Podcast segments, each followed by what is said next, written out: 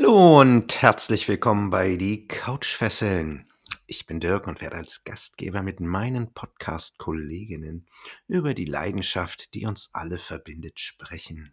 Hörspiele. Zusammen mit Franzi, Julia, Moritz und Stefan freue ich mich, euch unsere Kennenlernfolgen zu präsentieren. Im Dialog besprechen wir die Sherlock Holmes-Reihe von Europa. In der heutigen Episode hat sich die gesamte Belegschaft versammelt, um der Hund von Baskerville zu besprechen. Ich wünsche euch viel Spaß und einen schönen und gemütlichen Heiligabend. Der Hund von Baskerville. Gibt es den unheimlichen Geisterhund wirklich, der an dem Tod von Sir Charles Baskerville schuld sein soll? Wer will Sir Henry, den Erben von Baskerville, ermorden?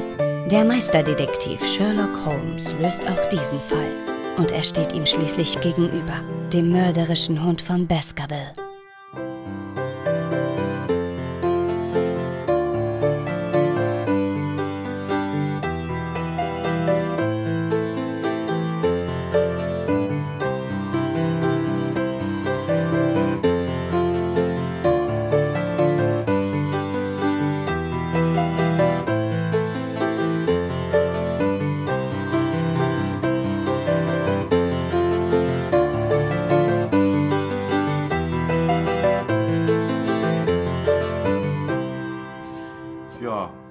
Ich sagen, schießen wir einfach mal los, so ganz, ganz easy auf der Hüfte und sagen, willkommen, liebes Publikum, bei unserer großen Folge der Couchfesseln, der Besprechung der Europa-Hörspiele von Sherlock Holmes, dem Einzelhörspiel Der Hund von Baskerville.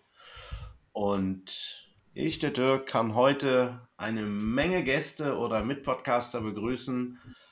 Fangen wir mal der Reihe nach an. Zum einen die Franzi. Hallo Franzi. Hallo, ihr Lieben. Dann haben wir den Stefan. Hallo Stefan. Hallo zusammen, hallo Dirk. Und Podcasthörer kennen ihn als die Steffi Graf des Podcasts. Moritz. Hallo Ahoi, Moritz. hoi, nehmt diese Vorhand.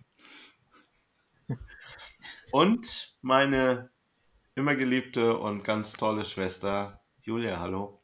Hallo, ihr Lieben.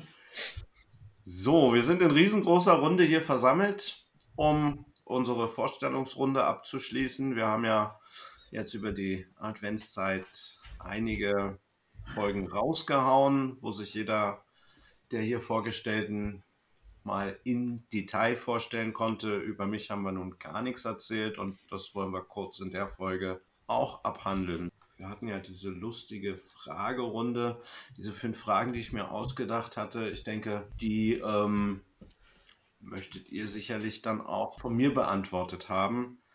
Julia, du hast sie hier vor der Nase, also übernimm du doch mal den Interviewteil hier an der Na, Stelle. Dirk, dann erzähl uns doch mal, was dein erstes Hörspiel als Kind war, was dich inspiriert hat. Was mich inspiriert hat, also woran ich mich definitiv erinnere, ist, und ich habe es auch schon mal vorher erwähnt, Larifari Mogelzahn und die Löwenreise von Janosch. Das ist tatsächlich das erste Hörspiel, woran ich mich so richtig erinnern kann mit Titel. Klar gab es diese Märchenhörspiele, Froschkönig und, und, und, aber da kann ich mich nicht an so eine einzelne Produktion erinnern. Aber bei Larifari Mogelzahn ist es halt nochmal, ja, da, da habe ich meine Erinnerung dran, wie der Andreas von der Meden als Larifari Mogelzahn da seine Abenteuer erlebt. Das fand ich immer gruselig, gerade am Anfang der Löwe, aber das ist toll. Kann man jetzt als Erwachsener nicht mehr hören, aber ist äh, eine tolle Reise in die Vergangenheit. Ja. Ja. Mhm. So, dann kommen wir auch zur zweiten. Wie bist du über deine coole Phase gekommen? die coole Phase, wo jeder von uns irgendwann festgestellt hat, ach, Musik ist irgendwie toller. Die gab es bei mir auch, aber nicht in dem Sinne, dass ich komplett aufgehört habe. Ich habe das halt irgendwann alles, wie man das so macht, alle außer Stefan, dass man seine Hörspiele und so eine Sachen alle irgendwann dann mal verramscht. Ich habe aber tatsächlich dann immer noch die Tonstudio Braun irgendwie behalten oder dann kam damals Alf und die Simpsons Hörspiele mit denen habe ich so diese Phase irgendwie überwunden und mit den Tonstudio Browns bin ich auch wieder aus diesem Tal der Einöde rausgekommen und dann über das Classic Sinclair wieder in die Hörspielwelt reingekommen. Das ist so der, ja, das ist der Weg gewesen. Dann verrat uns doch mal, was deine Lieblingsserie ist. Hm. Also, ich würde sagen, definitiv die drei Fragezeichen, so als die Serie, die immer da war und einen irgendwie immer begleitet hat. Aber es gibt tatsächlich noch eine viel, viel bessere. Und das ist tatsächlich die Flash Gordon-Serie von Europa, die an, an Spannung und an Eloquenz und an Wortwitz einfach von nichts überboten wird. Und ja, die habe ich so oft gehört, dass ich da jetzt, glaube ich, sagen muss, Flash Gordon, definitiv. Ja. Und dein Lieblingssprecher? Mein Lieblingssprecher. Also als männlichen Lieblingssprecher definitiv Lutz Mackenzie, Flash Gordon oder auch äh, Asmodi aus, dem, äh, aus der singenden Schlange. Der Sprecher der fünf Freunde oder auch bei der Ferienbande der Bösewicht aus der ersten Folge. Oder nein, der Retter, er war ja nicht der Bösewicht, der Spre andere Sprecher war der Bösewicht. Ähm, ja, definitiv Lutz Mackenzie. Der Mensch hat das Abenteuer in seiner Stimme und das ist, wenn der spricht, fühle ich mich immer gleich, ja. Ja, und als Lieblingssprecherin, die auch heute vorkommt, Heidi Schaffrath. Dale Arden, die Freundin von Flash aus den Hörspielen. Der hat auch eine, ja, die kann unheimlich toll schreien, aber sie kann sich auch, ja, unheimlich gut stereotyp verhalten. Nein, ich finde, die hat einfach auch eine tolle Stimme. Carmen Carmel aus dem Superwahl. Ja, die mag ich auch sehr gerne. So, und den Last. But not least. Genau. Schneiden wir nicht raus, keine Sorge. Ach, das ist aber sehr reizend von dir. Was bedeuten Hörspiele für dich? Ja, Hörspiele sind ein ganz wichtiger Teil. Die begleiten mich in meiner Freizeit, in meinen ja, was heißt Freizeit? Auch wenn ich Sachen zu tun habe, begleiten mich Hörspiele. Ebenso wie neuerdings dann auch Podcasts, aber Hörspiele waren immer da und die werden auch immer da sein, wie Stefan es auch gerne macht, bei Autofahrten. Ganz beliebt. Oh, ich fahre gern Fahrrad, auch da höre ich gern Hörspiele. Zum Einschlafen, in der Badewanne, auf dem Weg zur Arbeit. Ja, egal wann, wenn ich die Chance habe, mache ich ein Hörspiel an. So viel bedeuten die mir. So viel, dass ich sogar einen Podcast darüber machen möchte. ich, ich würde glatt noch ja. eingrätschen, denn ich habe gehört, du beantwortest auch andere Fragen und ich finde, in dieser ersten gemeinsamen Folge solltest du es dir direkt mit dem ganzen Franchise verderben. Äh, zur Frage 3 noch mal zurück, junger Mann. Ähm, bis zu welcher Folge lassen Sie denn drei Fragezeichen Folgen gelten? also ganz schwierig. Ich, ähm, für mich persönlich hat es damals nach dem Superwahl aufgehört in meiner Jugend. Dann war dieser kleine Bruch, da waren die Tonstudio Braun interessanter. Und tatsächlich bis, ist es, ist es glaube ich, Superwahl oder ist es der heimliche, ja, heimliche Hehler, bedrohte Ranch vor Perlenvögel, weil ich die dann in der Jugend nicht mehr so mitgekriegt habe. Das für mich original drei Fragezeichen. Und alles, was danach kommt, ist für mich so New Era, könnte man sagen. So dieses New Age auf drei Fragezeichen. Ähm, ich gehöre aber auch tatsächlich zu den Leuten, die die drei-Serie sehr gut fanden. Weil sie so einen äh, erwachsenen Neuanstrich bekommen hat. Äh, ja, das ja. ist eine klassische Antwort. Der Superwahl ist ja irgendwie äh, die weiße Schmugglerjacht von drei Fragezeichen, wo, wo es dann irgendwie erstmal für ganz viele alte Menschen aufhörte. Gut, okay, ähm, aber hörst du die auch heute noch? Also auch die neuen? Die Originale tatsächlich wirklich dann so in so einem, in so einem Binge-Block. Ähm, und ich bemühe mich eigentlich jedes Jahr einmal jede drei Fragezeichen-Folge gehört oh, zu haben. Oh, das mhm. ist hart. In Jahren ein bisschen, äh, bisschen ins, äh, ins Hintertreffen geraten, aber das ziehe ich dann auch durch. Das ist äh, als ich noch viel mehr gezockt habe, war das einfacher, nebenbei so ein bisschen was hören, weil die kann man, die kenne ich so auswendig, die kann ja. ich auch nebenbei hören. So ohne. Genau, und die neuen kann man so ja. nebenbei hören, auch ohne sie zu kennen. Das ist echt praktisch. Nein, definitiv nicht. Also ich würde mal sagen, so ab der 160 bin ich auch schlechter, was mein, was mein drei Fragezeichen äh, Kernwissen Okay, ich glaube, ich habe dich tief genug reingeritten. Äh, du kannst weitermachen. Danke. so, noch jemand irgendwie Lust auf Streit oder? ja, gut. Äh, ganz kurz zu mir. Ich bin 47 Jahre. Ich komme aus Berlin, ebenso wie meine Schwester. Ich bin Busfahrer bei einem hier ansässigen kleinen Busunternehmen und ja, ich liebe Hörspiele, ich liebe Filme.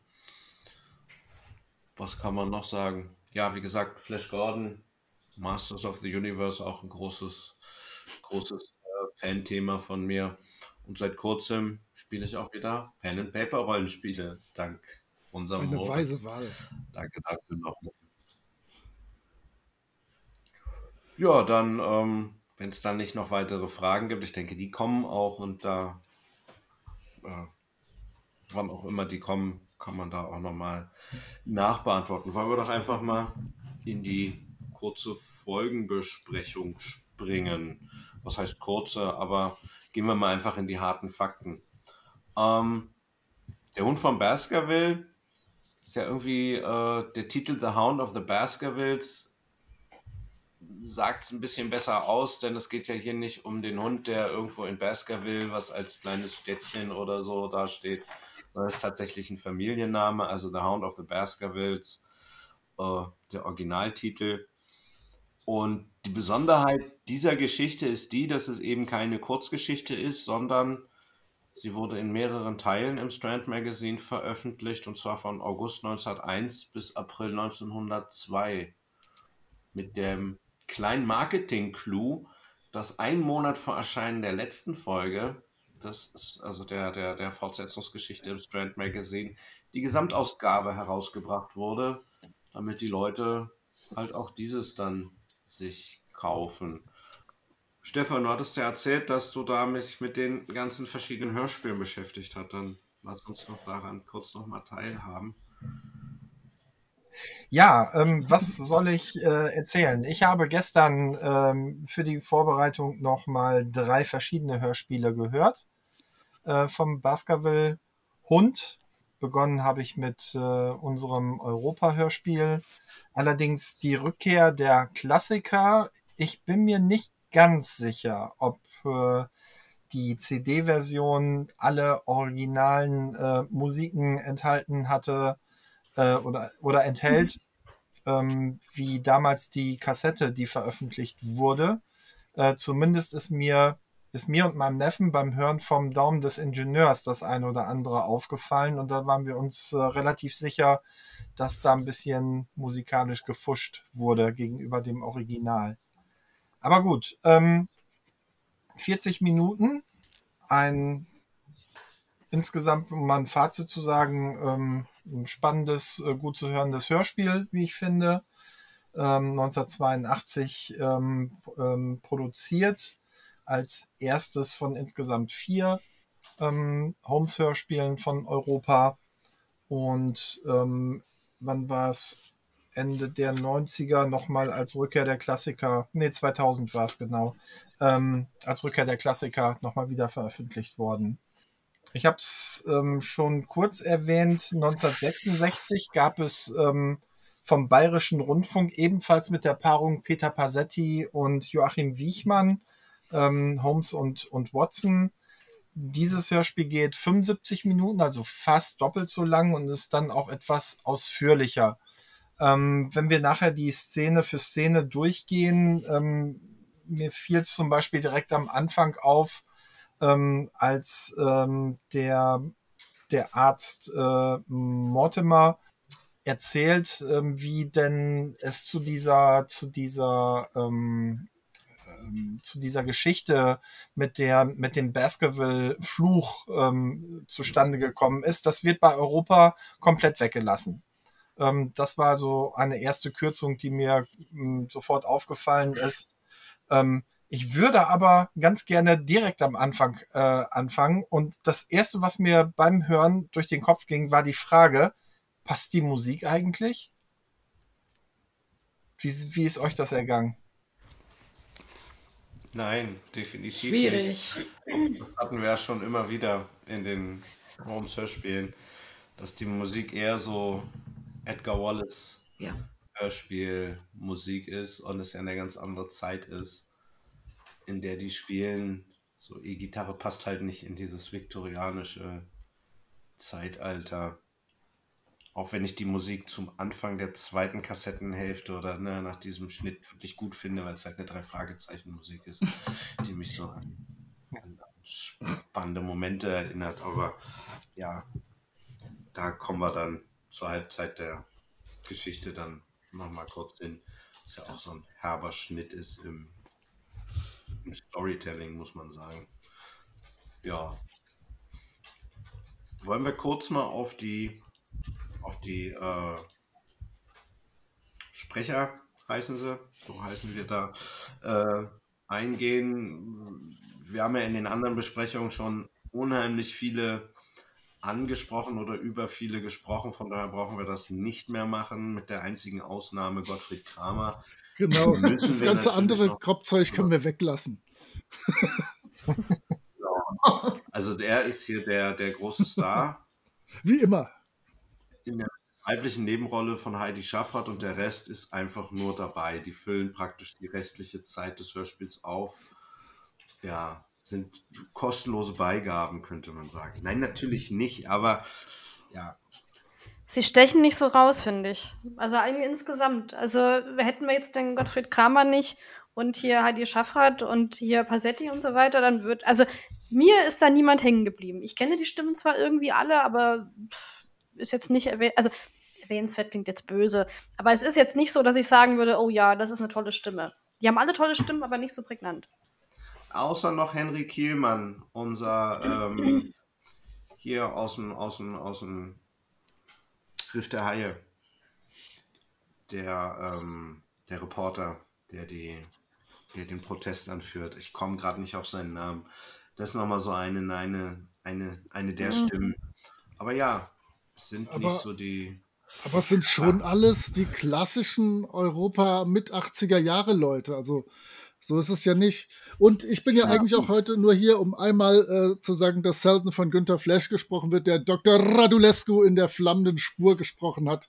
Und ähm, jetzt kann ich mich ja. zurücklehnen. Nein, also es ist wirklich, also ähm, auch Ferdinand Dux und Douglas Welbert und so sind alles welche, die habe ich schon eine Million Mal gehört, die habe ich schön im Ohr, die gehen mir gut rein aber tatsächlich ein bisschen wie Franzi sagt, sie sind alle so auf einem guten Niveau und stechen nicht großartig heraus. Und da ist Gottfried Kramer, der sich bemüht, weich und flauschig zu sprechen und vielleicht auch noch so ein kleines bisschen gefährlich im Abgang, äh, definitiv eine spannendere Sache.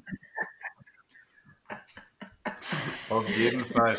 Wobei man bei Günter Flesch sagen muss, er hat, glaube ich, zwei Worte irgendwie Hilfe. Man hört ihn da so im also man hört ihn ja wirklich gar nicht. Wenn man es nicht wüsste, würde man ihn vielleicht nicht mal zu. Nein, überhaupt können, nicht. nee, ich wusste es auch nicht. Es war für mich jetzt auch neu, aber gut.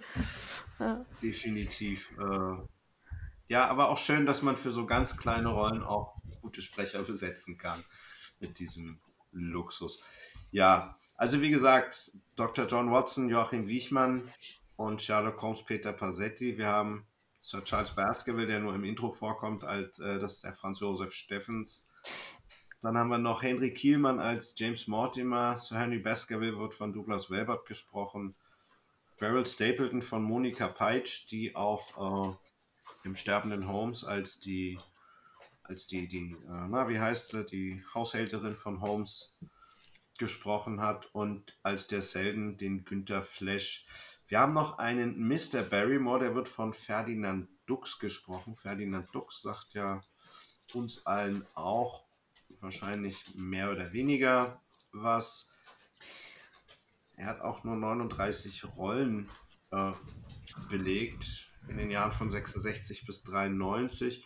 In den Karl-May-Hörspielen, TKKG viele äh, Nebenrollen aber jetzt nichts, wo man so den Finger drauf äh, stecken würde. Also keine, keine wirkliche wiederkehrende Rolle, wenn man da so mal durchguckt. Wie gesagt, mit TKKG ist es ja auch eher ungewöhnlich. Der musste wahrscheinlich auf dem Weg äh, zum Einkaufen an der äh, Körting äh, Ponderosa vorbei und wurde dann immer so reingezogen, so alle ein, zwei Jahre mal. Ja, das kommt und ich meine, ich denke mal, Ferdinand Dux, ähm, ich gehe mal schwer davon aus, dass er auch mit Eckart Dux verwandt ist, oder? Könnte, könnte, könnte sein. Ich weiß es nicht. Nachnamen ähm, steht in seiner Biografie jetzt auch nicht drin. Also die Namensähnlichkeit ist schon sehr.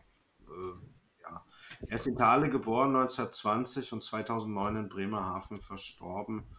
Ich bin relativ und sicher, dass er nicht mit Frank Dux verwandt ist, immerhin. Das ist ja schon mal was wert. So, schlechter, ja, ja. schlechter End-80er Filmwitz noch läuft bei mir. es läuft, es läuft. Ja, von 86 bis 99 hatte er man in der Sesamstraße gewirkt. Er hat bei Tatorten mitgespielt in einem, war den Namen des Films möchte ich jetzt nicht sagen, der 2002 rausgekommen ist. Ähm, naja, egal. Brauchen wir jetzt hier in dem Podcast nicht erwähnen. Wer es möchte, guckt auf Wikipedia, wird sehen, was ich meine. Dann haben wir noch den Karl-Heinz Hess, der spielt den Perkins. Karl-Heinz Hess muss hier heute ein bisschen mehr klicken und scrollen. Auch jetzt in Anführungsstrichen nur 40 Rollen von 1972 bis 83. Der war aber in den Karl-May-Hörspielen der Old Shatterhand und dann oft auch der Erzähler. Oh, Kurier des Zahn mitgespielt, auch die, die Europa-Version, ne? Ja. Nee, von Poli. Gibt es nicht. Nee, nee, ich habe gerade, äh, sehe es gerade hier Poli. Oder auch äh, in Burg Schreckenstein hat er eine wiederkehrende Rolle. Wir scrollen hier weiter. Und was für mich äh, natürlich was Besonderes ist, weil es ja wenige Sprecher gibt, die man da finden kann oder die sich da vielleicht so bekannt haben, ist aus der Tonstudio Braun-Reihe hat er bei zwei Sinclair-Folgen mitgemacht. Ähm, müsste einem eigentlich aufgefallen sein als eine der Stimmen, die man nicht aus jeder zweiten Folge kennt. So viel zu ihm. Ähm, wir haben noch Claudia Schermutzki als das Zimmermädchen, die nebenbei ganz schön ungefähr behandelt wird, aber dazu auch wieder später. Die ist ein bisschen, äh, bisschen prominenter, 72 Rollen von 83 bis 2021. Ja, wie alle viel TKKG. Ja, Lucky Luke bei Regina Regenbogen eine wiederkehrende Rolle als Maria Mandarina.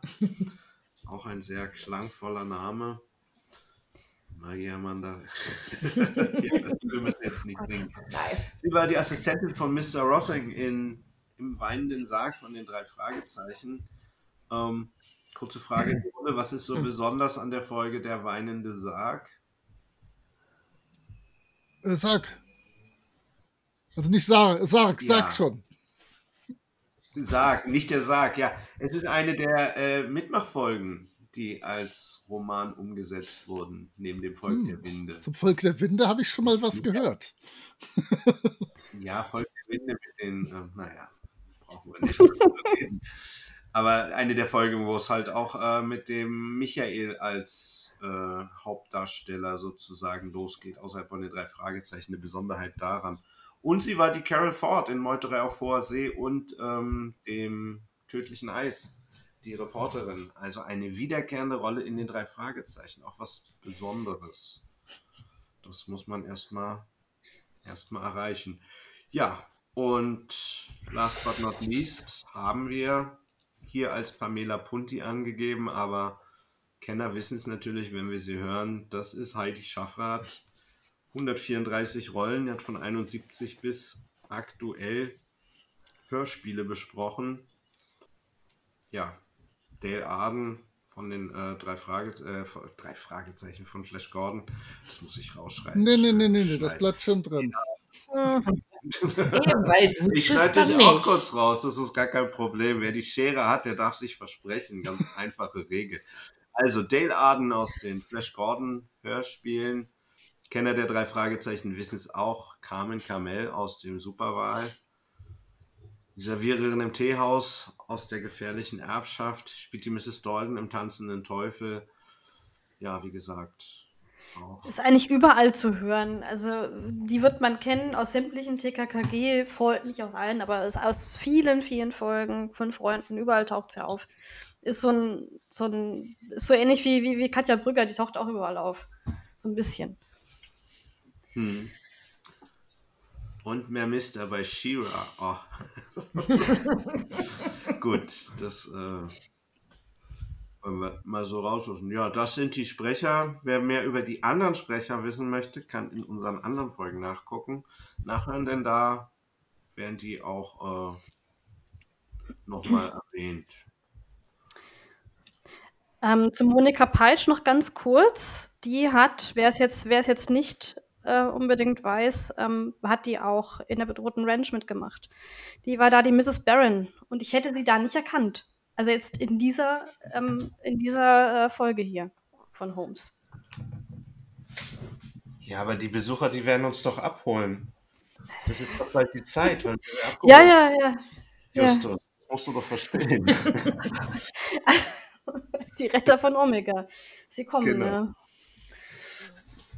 Ja. Nein, also es war jedenfalls nicht erkennbar, für mich zumindest. Ja, wahrscheinlich, weil sie da halt auch ein bisschen mehr Sprechrolle hat, ne? Ja. Äh, auch deutlich mehr Schauspielern, um sich da so ein bisschen Ja. unterwürfig ihrem cholerischen Mann zu geben, der Mhm. ja, Ja, Kommunisten, Anarchisten, Pack. Dirk, noch eine Frage zu deiner Quelle. Hast du die Stimmen alle herausgehört oder woher ähm, äh, hast du die Liste der Mitsprecher? Ich bediene mich der Hörspielforscher und als Zweitkontrolle meiner, meiner fachlichen Top-Kompetenz. Ja. Oder hast du jetzt was? Nein, ich ähm, habe hier zum einen äh, die CD vor mir liegen, wo noch der ein oder andere Name gefallen ist und ähm, ich bin bei der Hörspiele.de ähm, und da das passt alles irgendwie nicht so überein und von daher war die Frage nach deiner Quelle. Mit dem, was ich, also ich habe, wie gesagt, also aus den Hörspielforschern und die haben ja die ganzen Pseudonyme auch ähm, Ja. sozusagen ver, äh, verarbeitet. So würde ja auf der Kassette jetzt Pamela Punti anstatt Heidi Schaffrath stehen. Ja, das ist richtig. Gut. Hannelore Masters Hannelore Masters müsste dann ähm, adäquat dazu müsste das äh, Monika Peitsch sein. und Heike Dine Körting wird ebenfalls aufgeführt bei der Als Hörspiele. Blackie. als, als, als was? oder als, oder, oder, Oder als Hund. Ja, davon aus, weil das ja eins, Pamela Punti ist ja so das, das, das Hauptpseudonym von Heike Dine Körting. Ja. Geh mal davon aus, dass sie dann die Mrs. Barrymore da, Ah, okay. Mhm. da spricht und es ist dann, ja, haben sie dann dieses Sammelpseudonym, aber ich glaube, Heidi Schaffrath und Heike Dine Körting kriegt man noch, die kriegt man noch auseinander. Okay. Bei den Definitiv. anderen, ja, also ja, Monika Peitsch, ich bin aber der Meinung, die ist es 100%ig. Weil sie auch, aber es passt genau zu der Zeit, wo sie mit ganz vielen Pseudonymen gearbeitet haben, wo es den Leuten noch äh, komisch war, sich als Hörspielsprecher Ich habe gerade, ich habe gerade letzte Woche oder vor zwei Wochen ähm, den Bobcast gehört und da wurde auch erwähnt, dass quasi die Monika Peitsch äh, mitgesprochen hat. Aber da komischerweise in Spuren im Moor. Wurde zumindest erwähnt. Ob das jetzt stimmt, ist es die andere Sache. Spuren im Moor, das kann ich ganz leicht äh, eruieren, wenn wir das möchten. Weil die hat auch in vielen, also hat nicht in vielen ähm, Hörspielen mitgesprochen. In sehr, Nee, sehr die- wenigen tatsächlich. Die ist nicht bei vielen bei, das stimmt, ja. Nee, nee. Die, die, die hat sich das ein bisschen besser äh, ausgesucht, wo sie sich jetzt. Spuren im Moor, Spuren im Moor, das waren wir beide doch, ne? Genau, weil wir waren, aber ich, ich hatte sie nicht auf dem Schirm damals. Gar nicht. Und ich meine, wir haben nicht über sie gesprochen. Moment. Das kann. Da spielt auch der Günther Flash mit. Ja. Hm, Monika Peitsch. Na gut, wir haben es ja auch mit Moor zu tun. Vielleicht liegt es auch daran, dass es da vertauscht ist, liegt aber vielleicht auch daran, weil im Spurne Moor keine weibliche Scha äh, Darstellerin mitmacht. Ja. Das ist. also Spurne Moor fliegt beim Bechteltest also mit, mit, also mit, mit ho im hohen Bogen raus. Sie darf nicht mal antreten. Dann, Ohne- dann, äh, ja. Eine Würstchenfolge. Okay, bevor wir ins Hörspiel reingehen, will ich gerade noch äh, dazwischen grätschen, wie es meine Art ist, und erzählen, dass ich natürlich aus einem äh, Haushalt voller Anglistinnen komme und ähm, sämtliche Holmes-Sachen schon ganz früh lesen musste. Ist vielleicht falsch, aber zwangsläufig irgendwie gelesen habe. Ähm, ich habe sämtliche meiner Osterferien so zwischen meinem fünften und 14. Lebensjahr äh, in Cornwall verbracht, sodass ich öfters mal im Dartmoor war und gerade dann jedes Mal natürlich äh, den Hund von Baskerville lesen musste, dann später auch in Englisch. Und meine fette Empfehlung, weil wir reden ja eigentlich nur über Hörspiele, ähm, zumindest die drei klassischen Filme, den 39er mit Basil Rathbone, den 59er Hammer-Film mit Peter Cushing und Christopher Lee und den 83er mit Ian Richardson dürft ihr euch gerne mal ansehen, denn die gibt es auf YouTube für kostenlos komplett zu sehen. Zumindest auf Englisch bin ich sehr sicher. Auf Deutsch habe ich es nicht gecheckt. Also die drei Filme kann man sich durchaus geben. Merkt euch 39, 59, 83, alles dazwischen 78 und so, vergesst es und alles, was danach kam, vergesst es sowieso. So, auf zum Hörspiel. Danke dafür. Vielleicht könnte man da mal so eine, so eine Vergleichsfolge machen. Okay, nein, wir wollen keinen Filmpodcast starten. Das ist, wir haben genug vor der Brust. Ähm, bevor es losgeht, natürlich hier meine kleine eigene äh, Tradition. Achtung.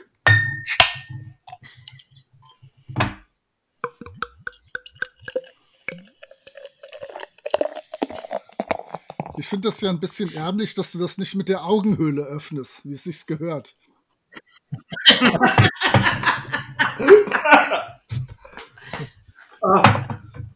Oh, schau, Jetzt vom Malzbier in er der Nase ist halt echt auch richtig fies. Das hast du richtig gut gemacht. Dankeschön. oh, das werde ich mir für die nächste Pen and Paper Rollenspielrunde aufheben. Ey. Flasche Bier mit der Augenhöhle. ja, in dem Sinne, alles Gute. Ande Lars. Ja, Hör auf zu heulen, so traurig ich, mir, nicht. mir kommen jetzt die Tränen Rührung. Dann ähm, mit den harten Fakten, die wir jetzt hier hinter uns gebracht haben, würde ich sagen, steigen wir einfach mal in unsere schöne Besprechung ein. Und ja, ich würde einfach kurz ins Intro reingehen und danach an euch übergeben. Wir sind bei einem, einem Mann, dem Sir Charles Baskerville, der an seinem Gartentor steht. Ähm, er ist am Rauchen und aus dem Moor hört man in der Ferne ein Heulen von einem Hund oder Wolf. Er erwähnt noch, dass, er, äh, dass sie ihn jetzt hier hinbestellt hätte. Also offensichtlich hat ihn eine Frau dorthin zitiert. Ähm, ein Hund kommt, greift ihn an, er versucht zu fliehen und er stirbt an offensichtlich einem Herzinfarkt. Er sagt noch mein Herz und weg ist er. Dann kommt jemand angerannt, findet ihn, sagt, oh Mensch, hier ist jemand tot und rennt weg. Das ist praktisch die Szene 1, wie ich sie in kurzem empfunden habe. Aber ja, eigentlich sehr stimmungsvoll mit den Hintergrundgeräuschen, die hier sehr, ja, eine sehr schöne Atmosphäre vermitteln. Bitte sehr. Bitte sehr, sagt er. Bitte sehr, sage ich. Ich gebe ab. Bei der Szene fiel mir sofort die Musik auf. Also als der Hund angerast kommt und ihn anfällt. Ich fand die da auch echt gut passend. wir hatten es ja vorhin ganz kurz von der Musik, äh, die ist ja nicht immer ganz so super, aber da hat es hat's mich abgeholt. Aber ansonsten ist es halt ein Prolog. Und ja, mehr passiert halt nicht. Was aber hier erstaunlich ist, es ist kein Watson anwesend. Und normalerweise erleben wir ja alle Geschichten aus der Perspektive von Watson. Also auch wenn Holmes irgendwie alleine unterwegs ist, erleben wir das ja nicht. Aber hier ist praktisch das erste Mal in dieser Reihe, dass ich erlebe, dass wir von Holmes und Watson komplett getrennt sind und mit jemand anderem außerhalb einer Nacherzählung oder Traumsequenz, wie wir sie in der, im Daumen des Ingenieurs so schön erlebt haben, äh, auftaucht. Das ist mir gleich am Anfang aufgefallen. Aber gut, wie will man das anders beschreiben? Stört dich das denn? Ähm, rein von der Stimmung und allem nicht. Es stört mich natürlich im Hinsicht auf die Kontinuität der Erzählung. Denn wenn wir jetzt das als Chronik nehmen, die der Watson schreibt, ist es natürlich irgendwann befremdlich, wenn er dann, wenn wir dann Teile haben, die nicht als, die nicht, die praktisch von dritter Hand dann kommen und nicht vom, von unserem Das Erzähler. ist halt dem Medium Hörspiel geschuldet. Ne? Das ist deutlich spannender so, als wenn das irgendwer irgendwann mal zu Beginn dem äh, Watson erzählen würde. Wäre zwar erzählerisch das Gleiche, aber so hast du halt wirklich die schöne Szene, die ja, wo, wo du ja auch den Nebel ja, rausschmeckst geradezu. Richtig. Ja, also hinsichtlich der Atmosphäre, die diese Szene vermittelt, finde ich das völlig okay, dass man das so gemacht hat dass man diesen Bruch der Narrative da in Kauf nimmt. Ich, denke, ich so meine, es ist auch ein es ist auch ein Roman. Na, da kann man schon mal ein bisschen einen Prolog äh, einbauen, auch wenn er nicht so lange ist wie ein Roman. Also das Hörspiel ist ja nicht wirklich lange. Und ja, es gibt bei maritimen ähm, Umsetzungen tatsächlich immer Watson, der anfängt, die Geschichte zu erzählen oder einzuleiten. Das haben wir hier jetzt halt gar nicht. Also da hat man nicht immer irgendeinen irgendein Watson, der erzählt, ach, diesen Fall habe ich da und da erlebt. Das ist halt hier komplett weg. Hm. Ja, ist halt. Ich finde es okay. Es ist halt, jede, jede Geschichte hat ja so seine eigene, ihre eigene äh, Erzählweise, die wir hier so in der, in der Reihe erlebt haben. Also von daher ist das auch völlig okay, dass auch diese ein bisschen aus der Reihe aus der Reihe springt. Es ist auch tatsächlich abweichend von dem Buch. Ich habe es mir gerade nochmal vorgeknöpft und äh, es fängt äh, doch damit an, dass Watson erzählt und dass äh, beide den James Mortimer erwarten und nicht die Tat quasi vorangestellt wird. Das wird mhm. dann anschließend erst erzählt. Ist mir ehrlich gesagt gar nicht so doll aufgefallen und ich finde es auch gar nicht so schlimm. Ähm, vielleicht ähm, ist es ja auch dem geschuldet, dass es nur, äh, dass es eben der Roman ist, einer von, von vier Romanen, also längeren Geschichten ähm, von, von mhm. Doyle über, über Holmes oder von Holmes Geschichten. Und ähm, alle anderen sind ja doch recht kurz gehalten. Ja, also. Bitte? Hm? Alles gut? Hau raus. Ähm, ja, also ich, ich denke, es ist auch spannender. So habe ich halt auch als Hörer das Gefühl, oh, da ist was ganz Gefährliches, was Mysteriöses, als wenn da jemand erzählt, dass da, ja, was will, was, was will man ihm auch erzählen aus, aus, der Tote kann ja nicht mehr berichten, du kannst ja nur aus, als Zeuge da und dann habe ich ihn da gefunden und vorher haben wir Hunde gehört. Ja. Wahrscheinlich das, auch nicht der Bringer. Da sagst du, da sagst du etwas, das ist mir nämlich auch aufgefallen. Ähm, dass FJ Steffens nur so eine kurze Rolle hatte. Also er hat dann nochmal kurz irgendwie äh, rumgezuckt und ja, dann war er schon tot und ich höre den sehr gerne. Ja, es ist echt schade, dass der es nicht so lange gemacht hat in der Folge, aber gut. Ja, genau wie Selden, die haben ja starke Rollen, große Auftritte. Richtig. Die hatten nicht viel Zeit zu überzeugen, aber trotz alledem haben sie es geschafft, sich in unsere Herzen zu spielen. Ja, dann geht's äh, praktisch schon weiter in die Baker Street 221b. Hier wird es dann nochmal ganz äh, explizit erwähnt, um alle Fragen des endgültigen Wohnorts äh, zu klären. Und es wird auch erwähnt, Holmes und Watson wohnen dort zusammen. Also da ist es dann schon, oder noch die WG-Zeit, wollen wir es mal so sagen. Ja, dann kommt Dr. James Mortimer und trifft da ein und erzählt von den Vorfällen, die dort vorgefallen sind. Dass sein Vorfahr Hugo von Baskerville 1793 quasi auch von dem Geisterhund schon getötet wurde. Und ja, so nimmt es dann seinen Lauf. Alle sündigen Nachfahren dieser Sippe wurden auch Opfer des Hundes. Also. Ne, Ein Fluch. Ja, wer da ein bisschen vom Weg abgekommen ist, wurde also vom Hund niedergerafft, müssen also eine Menge Nachfahren gehabt haben, dass da die Auslese dann auch dementsprechend. Ja, sie waren, sie waren ja sündig, deswegen gab es ja so viele Nachfahren. Das ist wahrscheinlich, wahrscheinlich. dann hat der Hund viel zu tun gehabt, ja. Naja, und wie seine Vorfahren ist Sir Charles nun auch Opfer des Geisterhundes geworden. Ja. Der Mortimer erzählt auch so ein bisschen über die Gegend da im Moor. Und er sagt da was ganz Interessantes. Ne? Also nur der Mr. Franklin und Mr. Stapleton sind praktisch auf seinem geistigen Niveau und geben da auch adäquate Gesprächspartner ab. Also die ganzen Ich habe es mir notiert, Gesprächspartner vom höheren geistigen Niveau. Das wollte ich unbedingt ansprechen. Himmel nochmal. Also es, es, ist wirklich, äh, der hält sich, ne, ich meine, er ist ja Arzt, oder was ist der? Ja. Arzt. Ja. Er wird ja als Doktor beschrieben. Ja gut, muss man sich schon mit, mit äh, von geistigem Niveau äh, umgeben. Aber fand ich doch schon eine sehr interessante Formulierung tatsächlich. Aber ja, gut. Ja, es ist, äh, wenn man wenn man da wirklich so einen hohen Anspruch hat, dann würde ich nicht in ein dünn besiedeltes Moorgebiet ziehen, um da meine Ansprüche irgendwie zu befriedigen.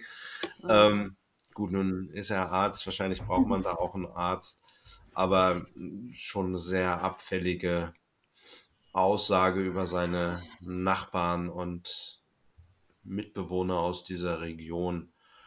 Naja, und ja, wie gesagt, Mr. Franklin und Mr. Stapleton waren da seine Ansprechpartner und natürlich Sir Charles, mit dem er sich viel äh, getroffen hat. Und der hatte aber immer mehr Angst vor dem Moor und auch dem Hundegebell, was man dort äh, vernehmen konnte. Und sie haben auch dann gemeinsam eine Erscheinung gesehen, was äh, wie ein Hund aussah oder ein größeres Tier. Und da war der Sir Charles auch extremst verstört. Ähm, ja, das ist äh, sozusagen die Vorgeschichte. Ist das, an der Stelle, wo das Adjektiv funkensprühend vorkommt? Oder ich weiß nicht, da oder ein oder zwei Szenen später, auf jeden Fall hat mich das total rausgehauen. Mhm weil äh, für mich ist ein Hund, der mit Phosphor eingerieben ist, äh, nicht funkensprühend. Da habe ich mehr so eine Wunderkerze vom geistigen Auge. Und dann das in Kombination mit so einem riesen Killer-Jagdhund ist schon ein witziges Bild, was vor meinem geistigen Auge entsteht. Äh, ich übersetze ja auch äh, semi-professionell viele, viele Dinge. Und da bin ich komplett rausgehauen worden. Bei dem funkensprühenden Hund, das, das war's. Ja. Es wird mehrmals erwähnt, also der funkensprühende Hund. Ich glaube da auch schon. Also es ist echt, das ist ja nicht so Nein. passend, finde ich immer. Was? Was? Funken oder Feuer? Ich hatte Feuer. Der kommt später auch. Der, der, kommt später. Nee, Funken. Ah, okay. okay, gut. Die Funken sind es erstmal. Ja. Zu Funkensprühen. Es gab in den, in den Ende 70ern, Anfang 80ern so Spielzeuge, keine Ahnung, irgendwelche Autos mit Rädern, die dann so Feuersteine mit eingebaut hatten, die dann wirklich so funken, so, so unter dem Motto. Es war auch ein unheimlich lautes war das, Spielzeug. War das nicht ein Bettmobil, das das konnte? Jetzt, wo du das sagst? Oh, beim Bettmobil bin ich. Ja, es gab wohl ein Bettmobil, wo hinten aus, wo der, wo der Auspuff, wo die Flammen rauskamen. In dem, Rotes, ne? Ja, genau in den, in den Ur-Batman-Filmen, die Schwarz-Weiß-Dinger, auf denen noch die Fernsehserie basiert, da war das wohl so. Und ich glaube, die Spielzeuge konnten das auch. Jetzt hat mich ja, nicht mehr nur das Hörspiel verloren, sondern ja auch noch. Ich bin, auch, ich bin raus, ich bin zu, ich, ich bin zu ich, jung dafür. Ich auch. Also,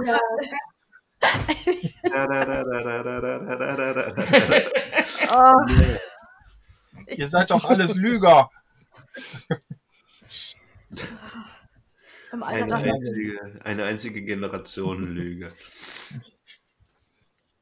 Naja, wie es Holmes Art ist, äh, scheltet er ihn jetzt, dass er nicht schneller dazugeholt wurde. So hinsichtlich der äh, Beweise oder der, der, der, der, der Spuren am Tatort. Ja. Und jetzt in meinen Notizen steht es auch nochmal, ein Ah. funkensprühender Hund wurde in der. Gegend gerichtet. Mhm. Also, ja, da ist der Fantasie wirklich viel, viel Lauf gelassen. Ein Ja. Hund, der einen Feuerschweif hinter sich herzieht wie eine Katze, an der man irgendwelche Dosen hinten am Schwanz angebunden hat, die dann davor wegrennt. Ich habe keine Ahnung. Ja. Und folgendes Problem ergibt sich jetzt, denn Sir Henry Baskerville, der Erbe von Sir Charles, äh, wird in London eintreffen. Der kommt aus Kanada. Ist halt laut der Aussage vom Doktor der einzige Erbe. Ja, und Holmes gibt dann eigentlich nur eine relativ knappe Anweisung. Holen Sie den ab, gehen Sie ab ins Hotel mit dem und morgen treffen wir uns und bereden das Weitere. Ja, und vor der Verabschiedung fragt Holmes nochmal, ob der Hund nach dem Vorfall mit Sir Charles nochmal gesehen wurde, was er aber nicht also was nicht geschehen ist. Von daher ähm, können wir uns jetzt schon denken, dass das vielleicht irgendwo was äh, miteinander zu tun hat. Vielleicht zuvor noch eine Sache. Und zwar äh, bekommt Mortimer ein großes Lob von, ähm, von Holmes. Ähm, er sagt nämlich, dass der Sir Charles äh, circa 15 bis 20 Minuten an der Pforte gewartet hätte. Und dann fragt Holmes, ja, woher wissen Sie denn das? Weil er von seiner Zigarre vier Zentimeter Asche gefunden hat. Und das fand ich doch sehr äh, hervorragend, diese vier Zentimeter in 15 bis 20 Minuten umzurechnen. Fand ich sehr gut. Hatte auch extra ein Lob bekommen von Herrn Holmes.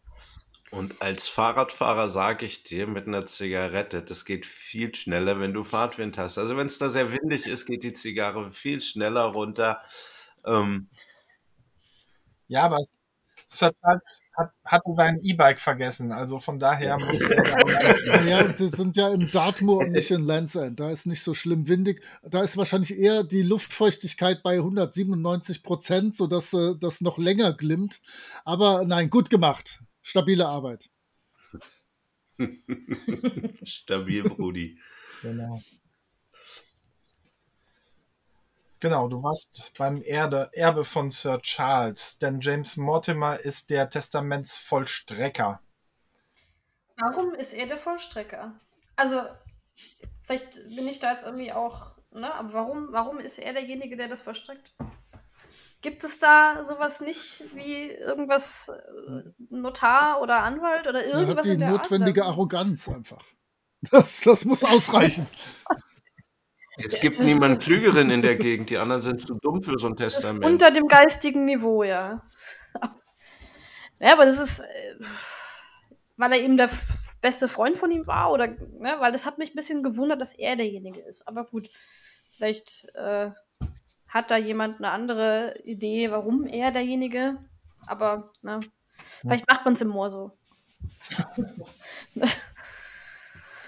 Tja, vielleicht war er nicht nur der Arzt, sondern auch der Advokat der Familie. Ich weiß es nicht. Ja, Wird ja. das, wird glaube ich nicht erklärt. Im, Nicht erklärt, nee. also im Hörspiel nicht. schon gar nicht. Nee. Nicht näher drauf eingegangen. Mhm. Na gut, er ist es jedenfalls. Tatsächlich macht er sich damit für mich ja fast verdächtig, aber dass er da so viel drüber weiß und da so, so, so hinterher ist und auch das, was jetzt später noch passiert oder jetzt demnächst, mm, ja, könnte man, ja, ge gehen wir, kommen wir doch einfach zu der Szene und dann, und dann gehen wir darauf ein. Ähm, ja, sie treffen Sir Henry Baskerville und seine erste, seine erste Aussage ist, Holmes sind der absolut beste Detektiv und ich habe nur Empfehlungen bekommen und das, das, das wird ja hier, das äh, kann ja nicht schief gehen mit Holmes, der wird sich da schon kümmern. Also er ist absoluter Fanboy hat super viel von Holmes gehört und ist jetzt eigentlich, ja, richtig gehypt darauf, dass der Holmes ihm jetzt hier hilft, da ohne, also schadlos aus dieser ganzen Sache rauszukommen. Er hat einen Brief bekommen mit einer Warnung drauf, dass er sich äh, aus dem Moor da fernhalten soll. Und die Zeitungsausschnitte, also es wurde aus Zeitungsausschnitten zusammengeklebt mit Zeitungsausschnitten aus der Times. Und hier ist Holmes natürlich gleich wieder. Der kann anhand der Worte, die da vorkommen, dir genau die Zeitung aus dem Schrank ziehen, wo diese Worte vorkommen.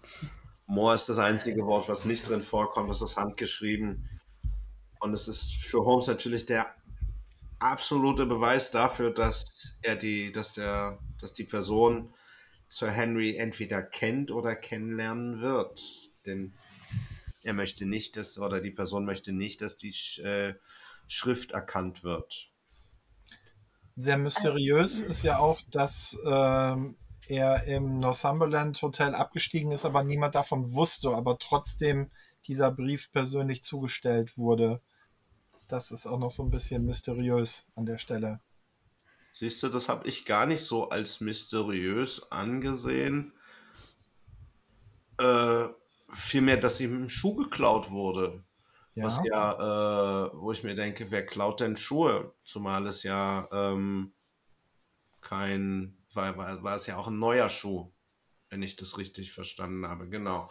Es war einer der mhm. neuen Schuhe. Der Dr. Mortimer hält es für einen Streich und winkt es halt komplett ab. Äh, und damit endet auch eigentlich dann die Szene. Sie haben sich äh, später dann zum Essen verabredet. Im Hotel, ja. Genau. Und da treffen sie ihn dann wieder. Und da muss ich sagen, ja, klar, es wurde ihm noch ein Schuh gestohlen. Das ist jetzt mega ärgerlich. Aber es ist halt wirklich kein Grund, so ein Arsch zu dem Zimmermädchen zu sein. Der geht ja da ab in dieser Szene, ja, und, und was das, was das soll und überhaupt. Und das ist ja, er wird sich beschweren.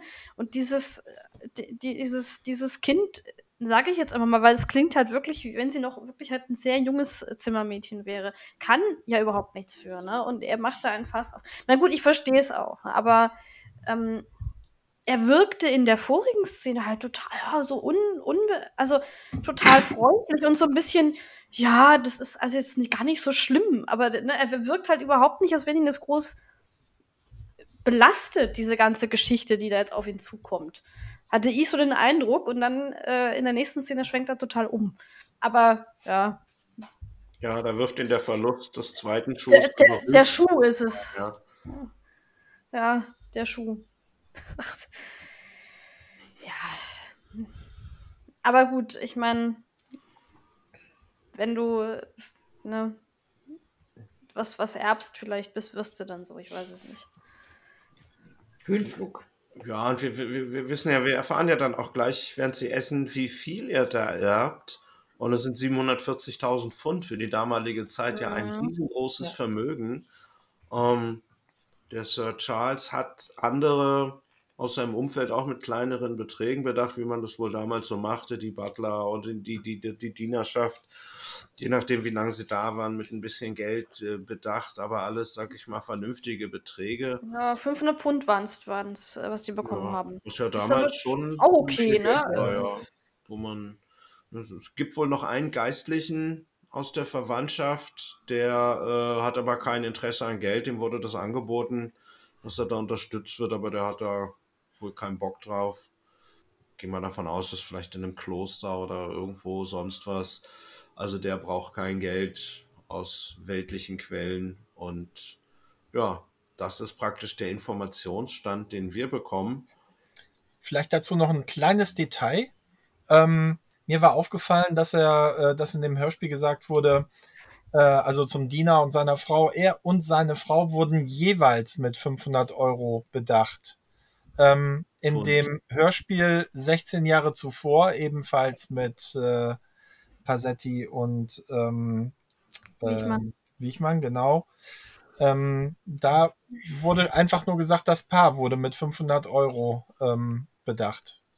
Na, das ist der Inflationsausgleich. 16 so, Jahre später okay. man ah, ganz gut. Jetzt wird's klar. Okay. Es wird ja auch alles teurer. Ja, Ja, gut, ich meine, dann hat er halt nur 739.000 Pfund, der Sir Henry. Das sollte vielleicht auch reichen für ihn. okay. Also kommt da drüber hinweg. Ja. Und jetzt kommt eine kurze Szene.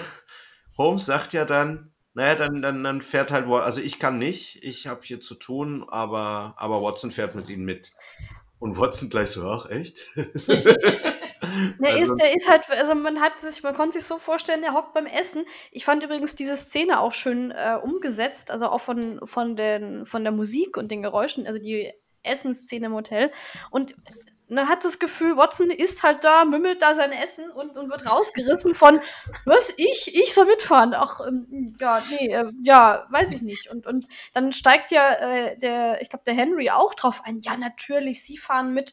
Und ihm wird da gar keine Wahl gelassen, wie immer eigentlich. Ja Und immer- er macht's halt, ne? Er fährt Na. mit und es war so. Er wird, halt, er wird halt gepietert von, von, von Ja. Justus Holmes. Das ist, das ist ja wie bei den drei Fragezeichen. Peter Ja. ja. das da jetzt auch so will ich. Ja, das halt. Ja, einer aber muss ja Drecksarbeit machen. Ein Satz später sagt Watson, ja, klar mache ich das. Und also er ist dann gleich, er, Mhm. er, er, er horcht, also er, er, er hört und gehorcht, wollen wir es mal so sagen. Ist, er Ich habe übrigens ja. noch meine Zeit Ja. sinnvoll genutzt, während ihr schlaue Sachen äh, erzählt habt.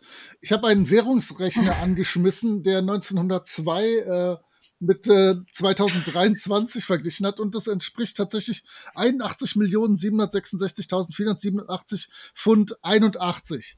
Und das jetzt noch mal in Euro läuft. Auf jeden Fall ist das viel Geld. Das ist, das ist ordentlich. Das Da ist- ja. könnte ich mit klarkommen. Also zusammen. Wollte ich könnte nicht mal man arbeiten. jetzt auch sagen, wenn das so gefährlich am Schloss ist, dann fahre ich da gar nicht erst hin. Zahlt mir das Geld So. hier aus. Ich bin wieder in Kanada. Genau.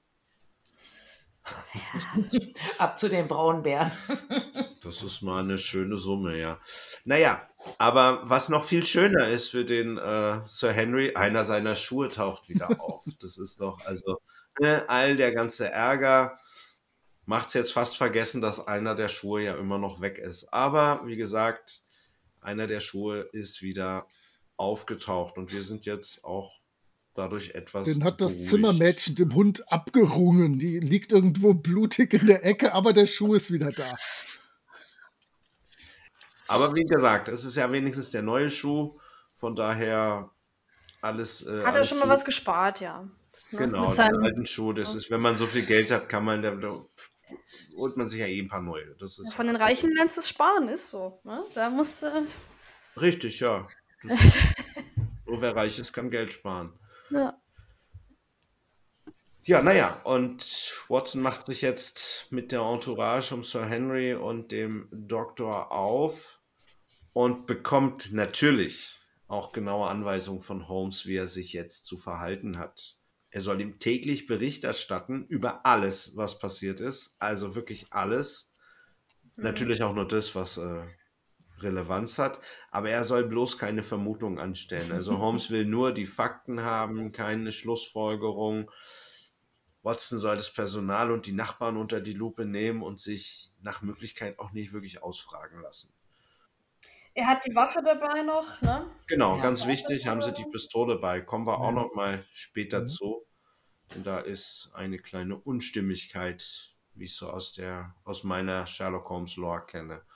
Und dann ist schon die Halbzeit des Hörspiels. Also hier wird dann wohl die Kassette gewechselt, sind auch genau, es ist bei Track 19 auf äh, Spotify. Es hat ja 40 Tracks, also wir sind genau auf der Halbzeit, bekommen dann vor der Pause eine Musik, die nun absolut nicht zur viktorianischen Zeit passt.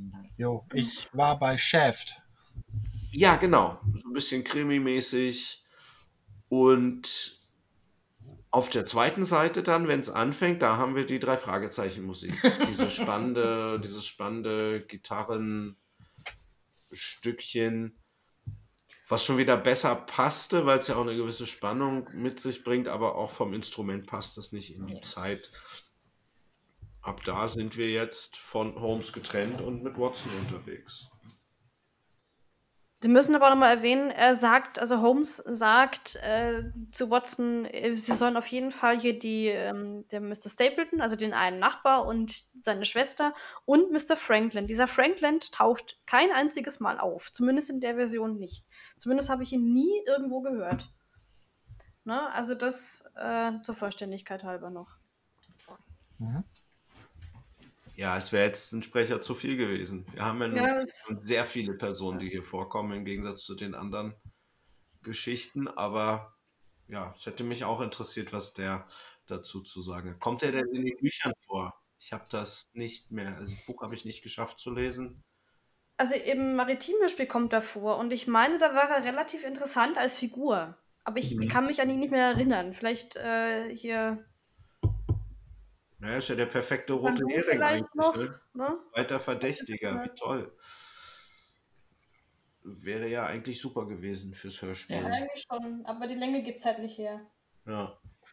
Ja. Es wird an verschiedenen Stellen gekürzt. Ähm, wir kommen gleich noch zu einer Stelle, wo ja, Sir Henry sich ja auch äh, im Buch eigentlich ein bisschen verliebt und das äh, passiert hier in dem Hörspiel gar nicht. Zum okay. Beispiel. Mhm. Gut. Gut zu wissen. Eine Liebesgeschichte dabei ist, wäre auch mal schön. Ja. Nicht immer nur Mord und Totschlag. Ja, denn mit Mord und Totschlag geht es ja eigentlich schon weiter, ne?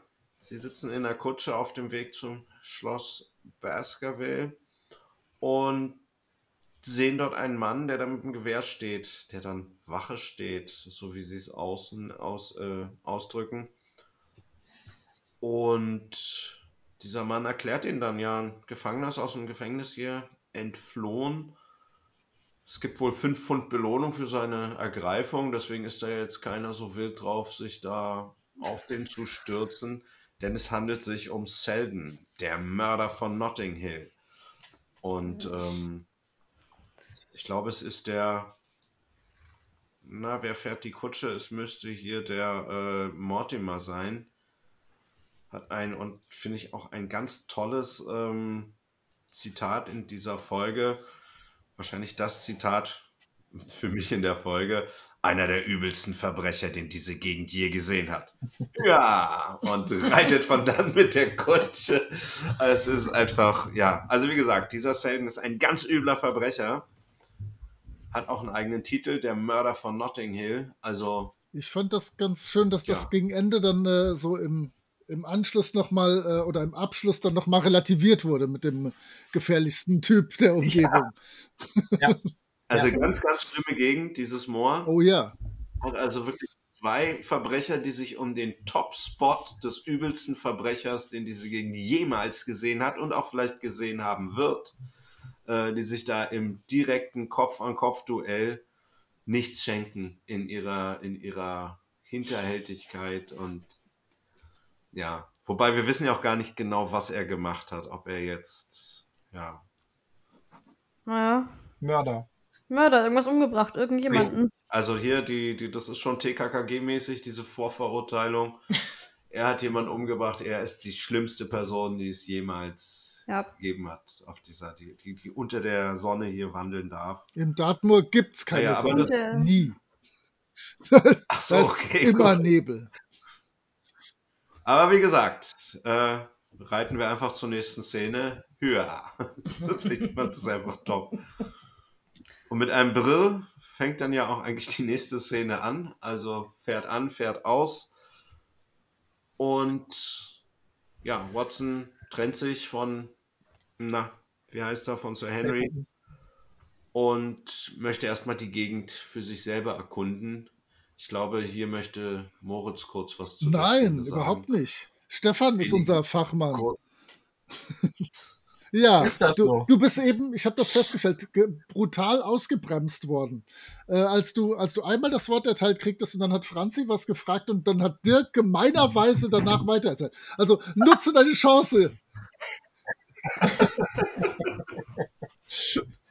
Also, der gute Watson äh, verlässt die Kutsche, bevor sie wirklich angekommen sind, um sich ein bisschen umzusehen in der Gegend. Ähm, und er wird sofort angesprochen von Stapleton, also von dem äh, göttlichen Gottfried äh, Kramer.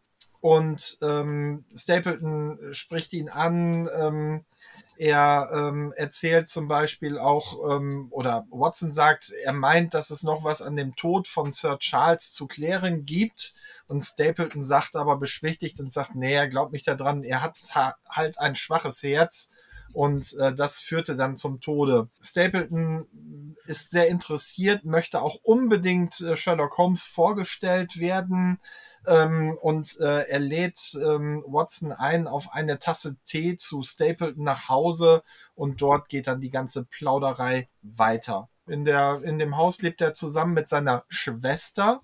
Er hört nicht auf, äh, Watson über Holmes auszufragen und ähm, erwähnt dann auch dabei, dass das Moor gefährlich ist, er sich aber auskennt im Moor.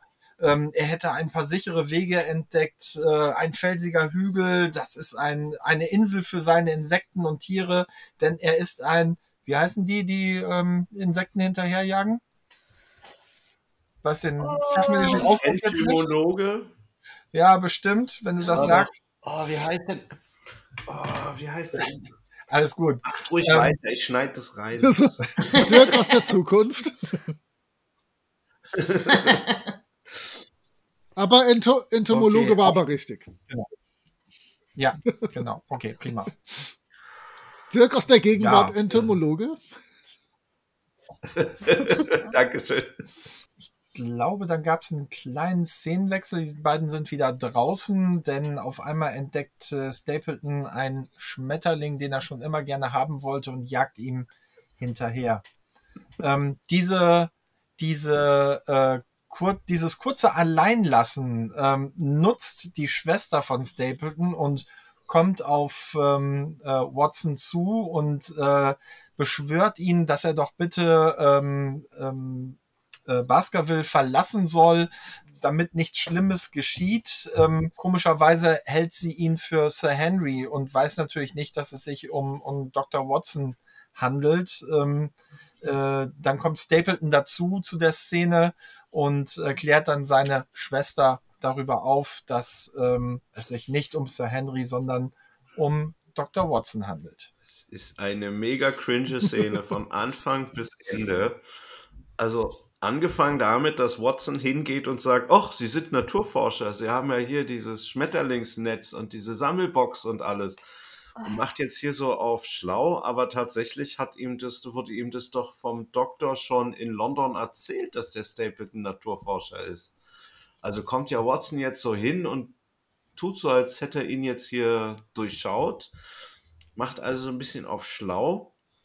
Dann haben wir ein so, so ein Mini-Durchbruch der vierten Wand irgendwie, denn der Stapleton sagt ja, ja, ich kenne ja Holmes natürlich, sie schreiben ja die Bücher.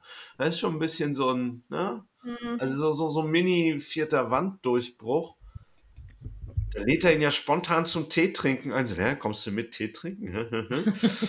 Und auf dem Weg dahin merkt man ja auch, der fragt ja tausend Fragen über Holmes und hier und da und wie ist es. Und man merkt ja auch, wie Watson dann so, nee, das dürfen wir jetzt nicht sagen. Ja, da versucht auch auszuweichen und da so ein bisschen.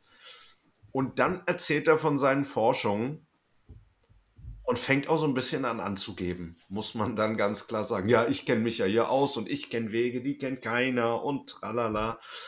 Und ja, letzte, letzte cringe Begegnung, bevor seine Schwester kommt. Er sieht ein Schmetterling und ist völlig abgelenkt und rennt einfach weg.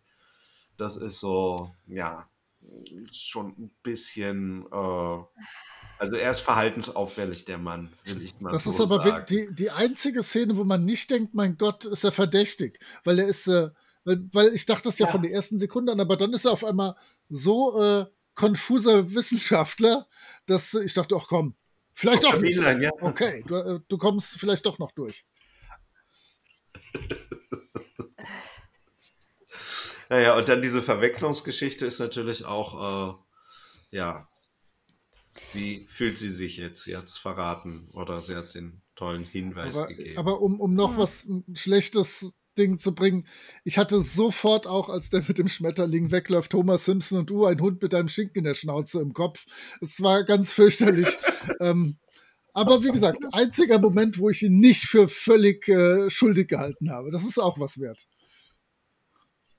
Ja, man hätte durchaus denken können, der ist einfach nur Ja. Professor oder ein Naturforscher, der da so. Ich, ich, wusste, ich wusste gar nicht, dass, dass, dass Stapleton, also in der Fassung, dass der so ein Groupie ist, also von Holmes. Das ist, ich, ich weiß nicht, ob das in der anderen Fassung, also von, ne, ob, das da auch, oder im Roman, ob das so auftaucht, aber da, ich, das war schon wirklich, weiß nicht, wollte man da verschleiern, dass er der Ich Täter fürchte, ist? das ist, das ist sein, also die Hörspielversion von unauffällig aushorchen. So, dass, dass, dass wir uns Ja. schlau fühlen, denken, ah, der will dem doch nur auf den Zahn fühlen und der hofft natürlich, dass Holmes überhaupt nicht kommt, weil dann ja die Chance bestünde, dass sein, sein Spiel auffliegt.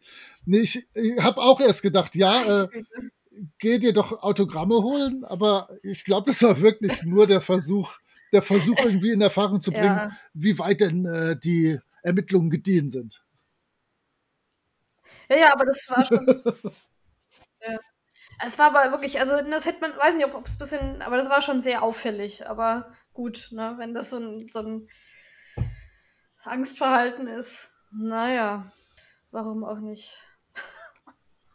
Ich weiß nicht, ich habe immer ein sehr reines Gewissen. Ich weiß nicht, wie man mit schlechtem Gewissen dann versucht, irgendwie Infos aus Leuten rauszukriegen. Doch Da bei mir hört sich das genauso an.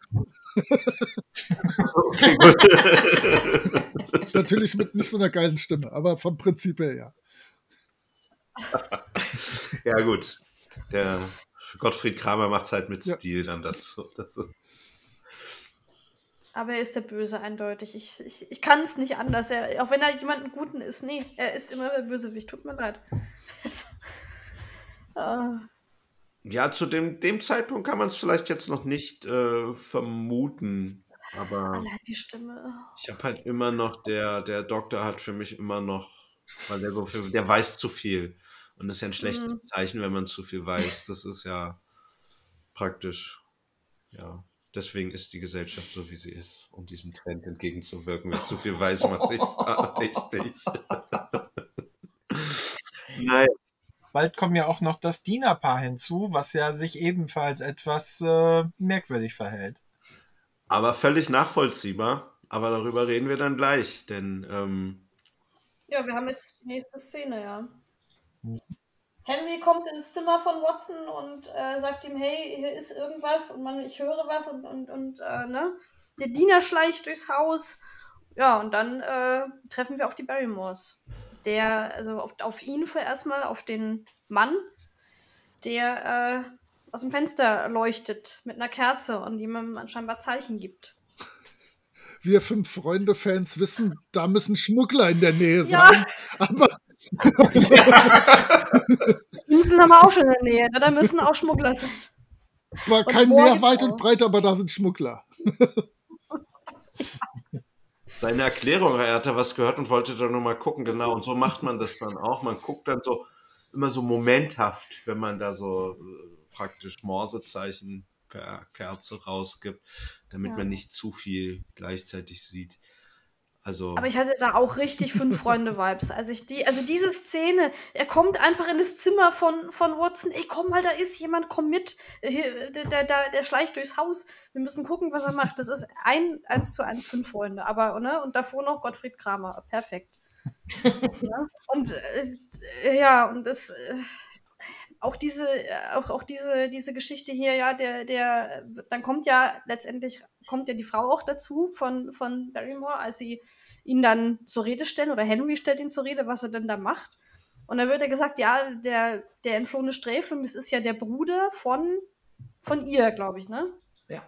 Ist ja ihr Ja. Bruder, genau. Und, Ja. und, und äh, der bekommt Essen und, und äh, Klamotten und das, das ist auch wieder so fünf Freunde. Das ist, ich weiß nicht, das gibt's, gab's da auch äh, hundertmal. Das ist einfach die Region. Also Südwesten von ja, England, ja, ja. die können da England. nichts. Heidekraut, Essen, Schmuggler, fertig. Vor allem, vor allem Essen, immer Essen. Die, die essen nur. Ihr seht schon, ich bin nicht für die Kompetenz eingeladen hier. Es ist gut so, es ist, es ist perfekt so. Das, naja, aber, aber was ist denn das jetzt für ein Antrieb? Also, ihr Bruder ist praktisch die schlimmste Bedrohung, die dieses, diese Gegend seit, seit Jahrtausenden praktisch, genau, die da praktisch aufgetaucht ist und sie hilft ihm, weil er aus dem Knast ausgebrochen ist. Und das mit einem Reingehen, was soll sie denn machen? Ne? Ja. Ihr, ihr, Bruder, die größte Bedrohung der Welt und, und ja, also auf jeden Fall sind sie da jetzt äh, so ein bisschen in so einer Zwickmühle. Also zumindest die Heidi, die das auch super, super rüberbringt. Ich war da voll bei ihr. Ich hätte ihr das sofort verziehen, muss ich ganz ehrlich sagen. Ich hätte gesagt, gut, du meinst, ob, obwohl, hier machen wir obwohl ihr Bruder die Dinosaurier um, ausgerottet hat? Ja, genau. Und für all diese Moorleichen da verantwortlich ja, ist. Auch alle, ja. genau, alle, ähm, alle Wikingergräber in Dartmoor, alle von dem. Oh Gott, oh Gott. Äh, bitte mach weiter, übernimm.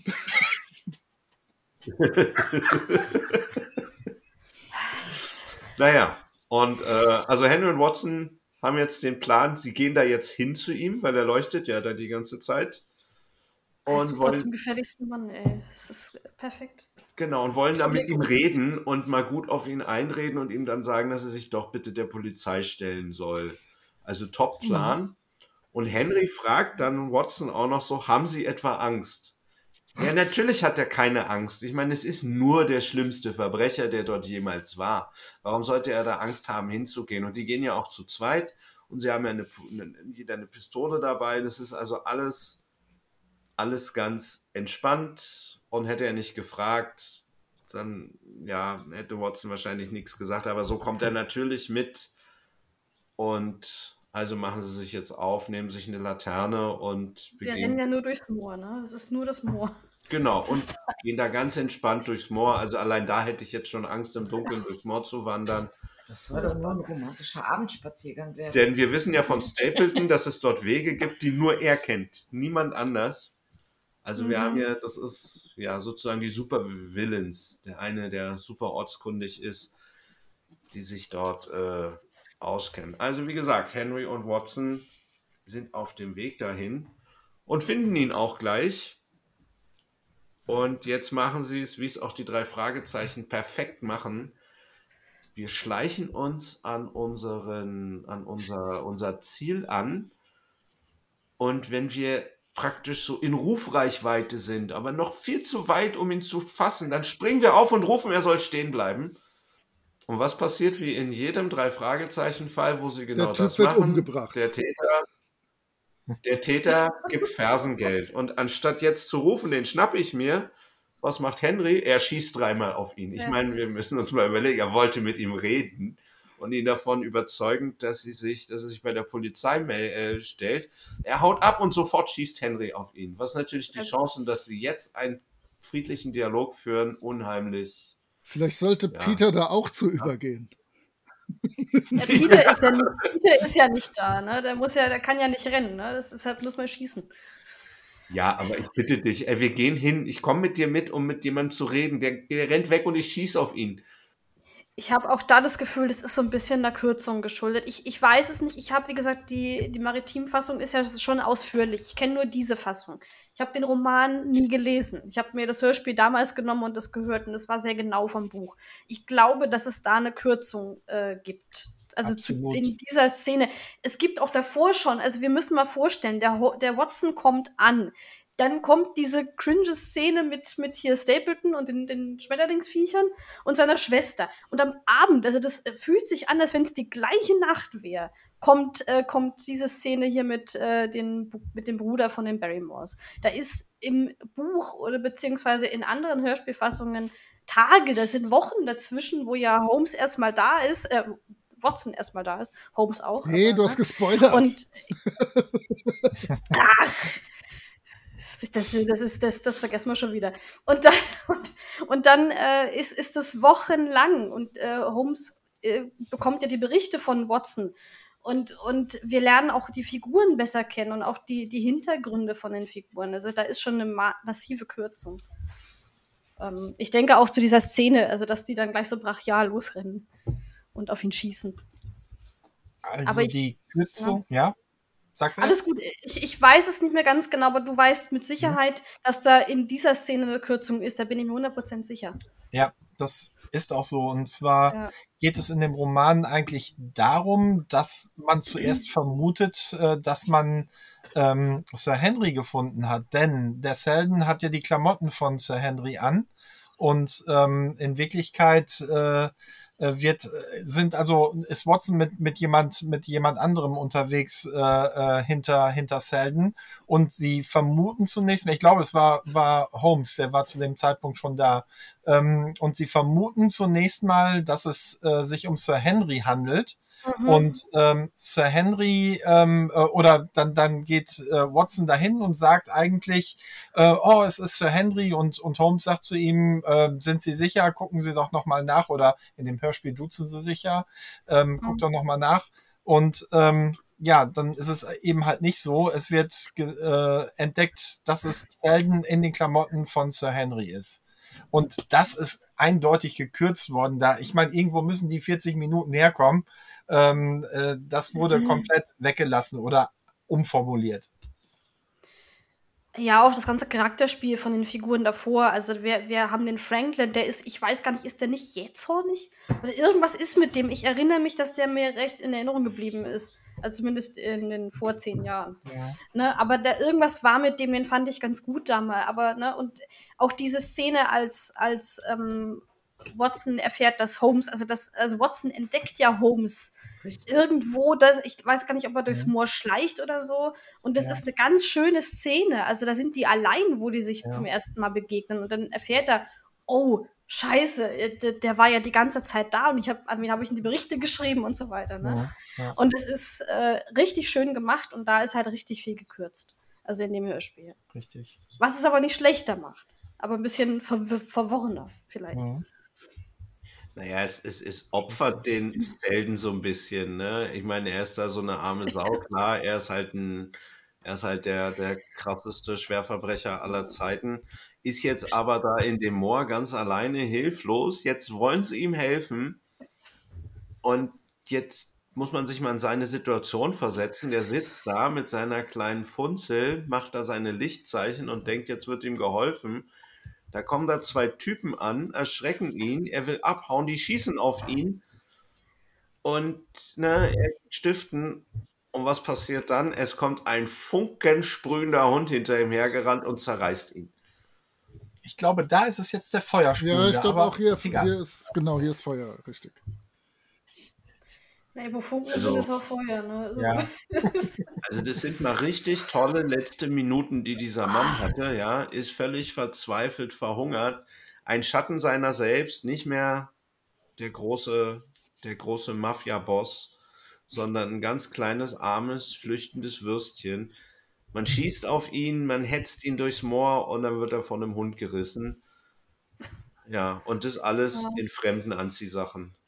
Und Ja. dann, Also wirklich eine ganz dann tragische kriegt er noch eine wirklich, wirklich kurze Sterbeszene und nicht so wie Rüdiger Hoffmann in Ja Uff erstmal, der als Winnetou ja stundenlang geradezu stirbt.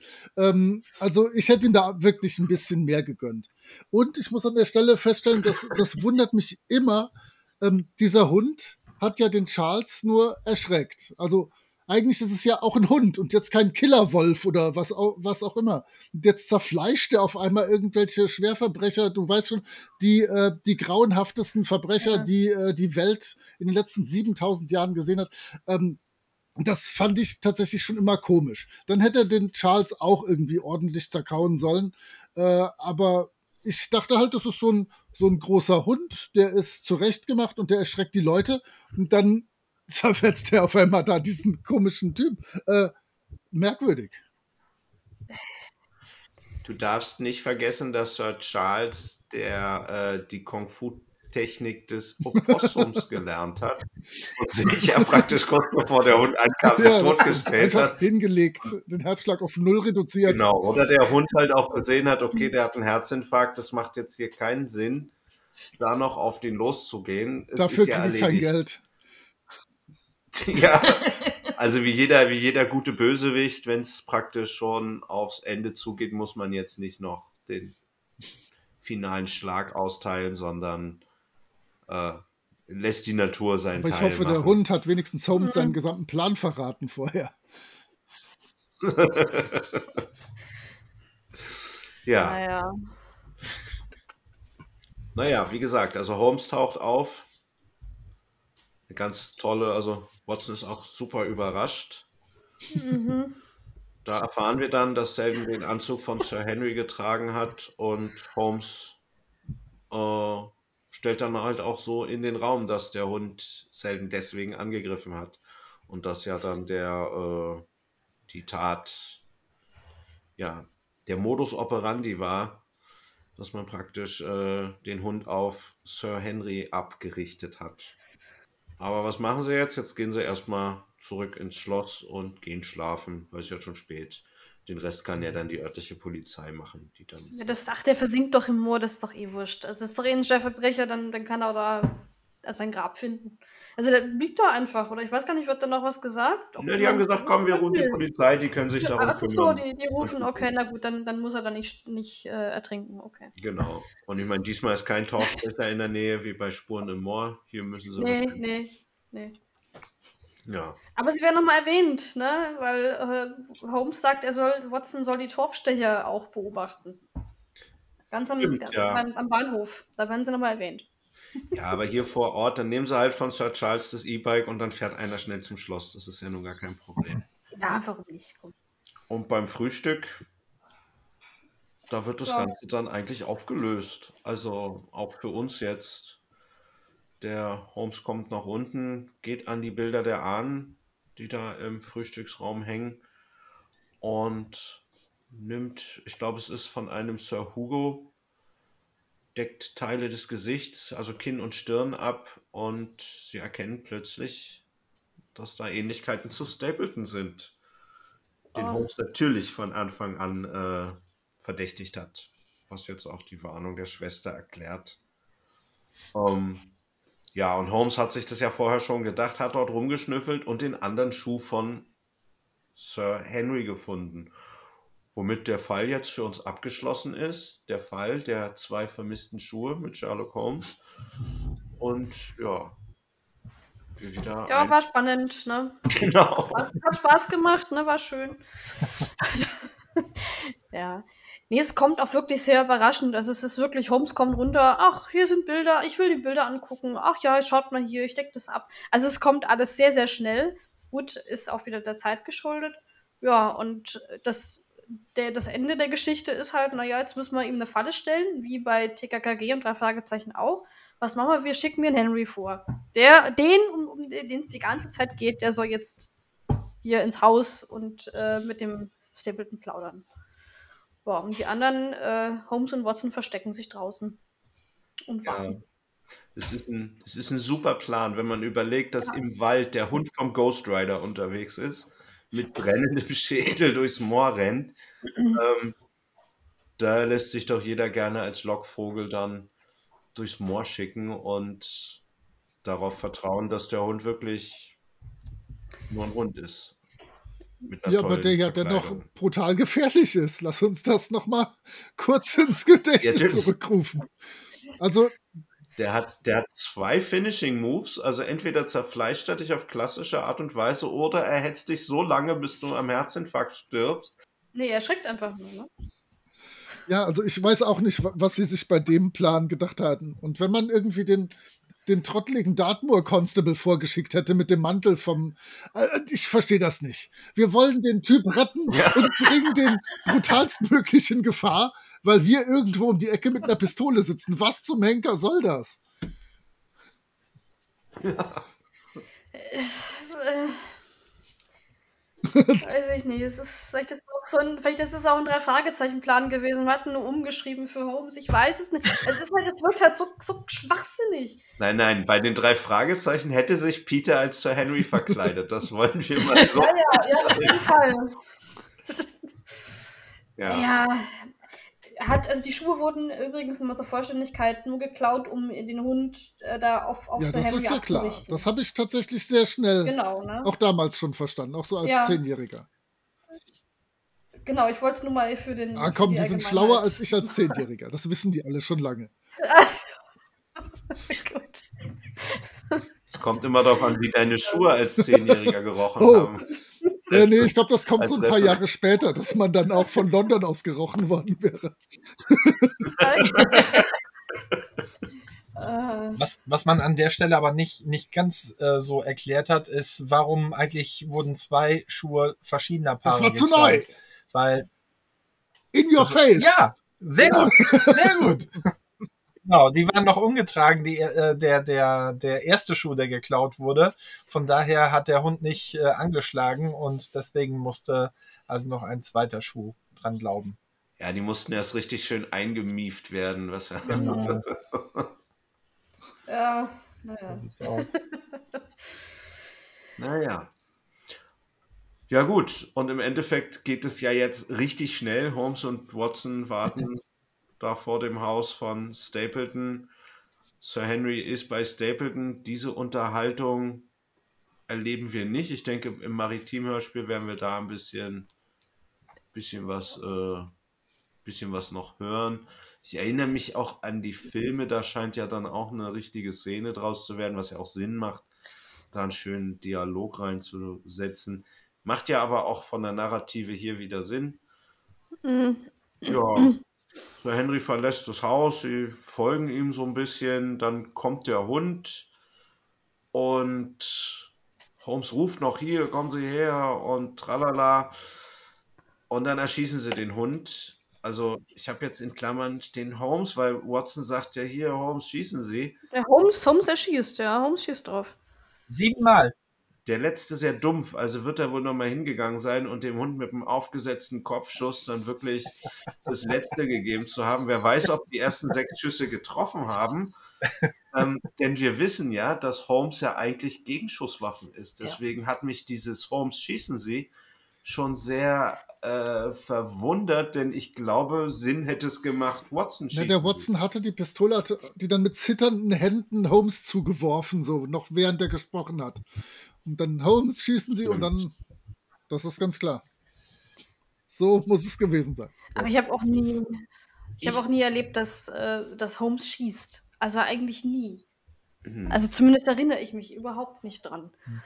Und das macht für mich auch irgendwie keinen Sinn, warum man das umgeändert hat. Aber gut, ne? Vielleicht auch da wieder irgendwelche Kürzungen. Aber ja. Und dann, also ich weiß es nicht, es wird ja ein Revolver sein. Damals gab es ja wohl noch keine Pistolen mit Magazin. Hatten die nicht in der Regel so fünf bis sechs Kugeln in der Trommel? Ist da nicht mehr dann schon sehr viel? Und ich meine, sieben Schüsse, der muss also praktisch nochmal nachgeladen haben, hingerannt sein und ihm dann den aufgesetzten Schuss in den Kopf gegeben zu haben. Oder sie haben zwei Pistolen, falls kann natürlich auch sein. Ich meine, Henry und Watson hatten ja auch zwei bei. Gut, aber trotzdem ein bisschen, also ich fand es unlogisch. Mir ist es gleich aufgefallen, dass Holmes schießt. Das hat sich nicht, das hat sich nicht eingepasst. Ja. Dann stehen sie vor dem toten Hund und stellen fest, obwohl der ja offensichtlich, wenn er alle sieben Schüsse getroffen hätte, mit Blut überströmt sein muss, dass der mit Phosphorfarbe angemalt wurde. Jo. Ähm, Phosphorfarbe. Ich glaube, das ist nicht gesund, oder? Also das ist schon Tierquälerei. Ich würde jetzt meinen Hund, beziehungsweise in dem Fall meine Katzen, auch nicht mit einschmieren. Also vielleicht ist er deshalb äh, so toll. Aggressiv. Aber ich finde, aber ich finde auch sieben Kugeln da reinzujagen, ist auch jetzt nicht die, die tierfreundlichste Variante. Da, auch das prangere ich an dieser Stelle an. Das wollte ich nur kurz äh, angemerkt haben. Dass ich nicht gut finde, wie diesem Hund mitgespielt wird. Das gehört sich so nicht. Insgesamt. Ja, wir müssen sagen, das sind die ersten Schüsse in den, äh, in den Sherlock Holmes Folgen, die wir hier haben. In den anderen wurde nicht einmal geschossen, wenn ich mich nee. nicht. Das ist auch nicht, nicht nee, Holmes Stil im Schnitt. Ja, deswegen, also ist, sticht diese Folge natürlich ein wenig raus. Naja, und es geht ja noch weiter mit der Schießerei, denn plötzlich entdecken sie Stapleton und der flieht. Er schießt auf sie, sie schießen zurück. Stapleton versinkt im Moor und ja, Er schreit, er trinkt. Er schreit, er ertrinkt und, und, und. Und ich denke mir die ganze Zeit, warum wird Holmes jetzt hysterisch? Der fällt völlig aus der Rolle. Wir müssen ihn retten, oh, wir müssen doch irgendwas machen und hin und her. Und Sir Henry ist ganz cool und sagt, ach Mensch, wir können ihn doch eh nicht retten. Bleiben Sie doch mal ruhig. Ja, danke, dass du das ansprichst. Ne? Beim hier Sträfling zuvor war es ja wurscht, ob der jetzt tot ist oder nicht, aber da völlig rennt, er versucht auch noch ins Moor zu rennen und, und ihn da rauszuziehen. Äh, es ist, es ist ein, ein, ein, wie sagt man, ein, ein Bruder im Geiste, ein anderer Gelehrter, da muss man doch, das muss man doch, das muss man doch versuchen zu retten, dieses Wissen und alles. Und das andere ist ja nur ein Sträfling mit einem, mit einem, der, der ja nicht mehr der gefährlichste Mann, den diese Gegend je gesehen hat, ist, sondern nur zweiter Platz. Also, das ist ja nun völlig. Äh, aber gut, da war Holmes ja auch nicht bei. Das war ja Sir Henry, der da wild auf ihn geschossen hat. Ja. Daher aber wie gesagt, so, so wie Holmes da abgegangen ist, nicht, der ist ja völlig außer sich, der ist überhaupt nicht mehr sachlich, das ist so ein bisschen aus der Rolle gefallen. Naja, und Sir Henry sagt ja nochmal, der vielleicht gefährlichste Mann, den diese Gegend je gesehen hat, ist. So schnell kann man also seinen Ruf als Häftling, da kann man ausbrechen. Und schon ist der ganze Ruf, den man sich da über die Jahre ja, Milliarden hat, von Morden und dann sowas. Richtig. Naja, so kurz vor der Weltherrschaft und dann wird einem das dann doch noch ja. mitgenommen. Naja, und man kann auch die Reste noch aufklären, was mit der Frau ist und hin und her, aber Sir Henry nimmt ihn an der Schulter und sie gehen so in den, in den, jetzt ist es wahrscheinlich Sonnenaufgang, führt ihn so nach Hause und sagt, komm, hier, ist nicht so schlimm, wen interessiert das noch, wir gehen. Sie ja. reiten. Ja, so sagen, also würde, die Lonesome Cowboy Musik passt ja nicht bei Zweien, das ist ja praktisch, das geht ja nicht. Aber so ungefähr stelle ich mir das so vor, so zwei Freunde, der eine die mhm. Hand über die Schulter des anderen tröstet ihn so ein bisschen und sagt, komm, wir gehen. Naja, und dann gibt es noch ein Schlusswort, was von Holmes gesprochen wird was zum einen ein bisschen im Dialog passen würde, was aber andererseits auch an uns gerichtet ist, wie ich finde. Also auch so ein bisschen durch die vierte Wand. Ähm, und da denke ich, eigentlich wäre es eigentlich Watsons Aufgabe gewesen, diese Geschichte dann wieder abzuschließen. Ähm, also der zweite Ausbruch aus dieser, diesem Narrativkonstrukt der Holmes-Geschichten. Aber jetzt auch nicht so schlimm. Ich meine, Watson hat ja eh nicht so viel Sprechanteil wie alle anderen irgendwie. Der ist ja nur sehr früh schon dabei und zieht sich durch die ganze Geschichte, aber hat ja nicht so viel, so viel Sprechaufgaben. Und das war es dann schon mit der Geschichte, die ich als Kind immer im Fernsehen gucken wollte und nie geschafft habe, zu Ende zu gucken. Im Urlaub, ne? Ja, ja. im Urlaub. Du kennst das ja da. Ja. Holzhütte ist Knarz, der Wind und dann kommt sowas. Richtig, so eine spannende Geschichte, die eigentlich ja relativ unspannend ist. So ein bisschen so ein Scooby-Doo-Fall. Im wahrsten Sinne des Wortes. Naja, es ist halt kein Mann unterm Laken, aber es ist halt ein Hund mit Maske, wenn du es mal so siehst. Trotzdem, sämtliche drei Filme, die ich genannt habe, wie auch der Roman, sind einfach wirklich spannend und leben von der Atmosphäre, der Umgebung, den Personen. Ähm, Eben, mhm. ich erinnere mich grob, dass in den Romanen, äh, in den Romanen, in dem Roman auch noch deutlich mehr Holmes Investigativarbeit stattfindet und man da auch noch mehr über seine Schlussfolgerungen feststellt. Hier ist es ja wirklich so, äh, der schickt den Watson los, dann taucht er auf, dann hat er irgendwie alles rausgefunden in der Zwischenzeit und dann sind alle Bösen tot. Äh, das ist sehr, genau, ja. sehr, sehr äh, gekürzt. Das ist fast schon HG Francis-Style hier. Äh, also ganz, ganz merkwürdig, ja. aber die Stimmung passt. So. ich bin fertig. Ja, auch von den, von den Kannst du bitte die drei Jahreszahlen nochmal wiederholen? Was? Bitte was? Die, die drei Jahreszahlen, kannst du die nochmal äh, wiederholen, 39, bitte? 59 und 83. Dankeschön. da muss jemand Filme gucken. Ich mache die auch in die Show Notes rein für alle, die dann da Bock drauf haben, das nochmal zu äh, sich nochmal anzugucken. Ich werde mir sicherlich den. Der ist super, der ist schwarz-weiß, der, der, das ist der Hund von Basketball. Das ist für mich auch der Sherlock Holmes, aber das haben wir auch schon thematisiert. Denn äh, so schön auch das mit Robert Downey Jr. oder Benedict Cumberbatch ist, es sind halt moderne Verfilmungen, die diesen Charme nicht ja, die, die haben einen anderen, können, die einen genau. anderen Charme haben, ohne Frage, aber die das nicht transportieren können. So wie es auch nie wieder eine Miss Marple geben wird. Ja, da gibt es auch nur vier, in der Tat. Richtig, das ist einfach leider so. So wie es nur zehn Flash Gordon Hörspiele gibt. Und drei Star Wars Filme. Wir, wir, müssen noch stundenlang so weitermachen. Und drei Indiana Jones Filme und äh Apropos, habt ihr den neuen? Stefan hat den neuen ich auch. gesehen. Ich mag den. Kann man ich bin, ja. ich bin ein einfacher Mann. Also mir wurde folgender Gegeben, ich gebe doch kein Geld aus, um mir einen 70-jährigen Indiana Jones anzugucken. Nein, kann man machen. Und ich dachte, ja, aber, aber es ist Indiana Jones. ja, ist halt, aber es ist wahrscheinlich nicht das, das was wir kennen als Ur-Trilogie. Ich meine, der vierte sticht ja auch ein bisschen raus aus dem eigentlichen. Uh, ich habe euch aber locker hier von allen Holmes-Themen abgelenkt. Läuft bei mir. Ja. vielleicht, vielleicht noch eine kurze Aufklärung zu dem, was ich vorhin mal so, so reingeworfen habe. Stapletons Schwester ist in Wirklichkeit seine Ehefrau und ähm, der Sir Henry ähm, verliebt sich eigentlich in, in die Stapleton oder in, in, in die Schwester. Er denkt ja noch, es ist die Schwester. Ähm, sie kommt aber am Ende äh, auch um.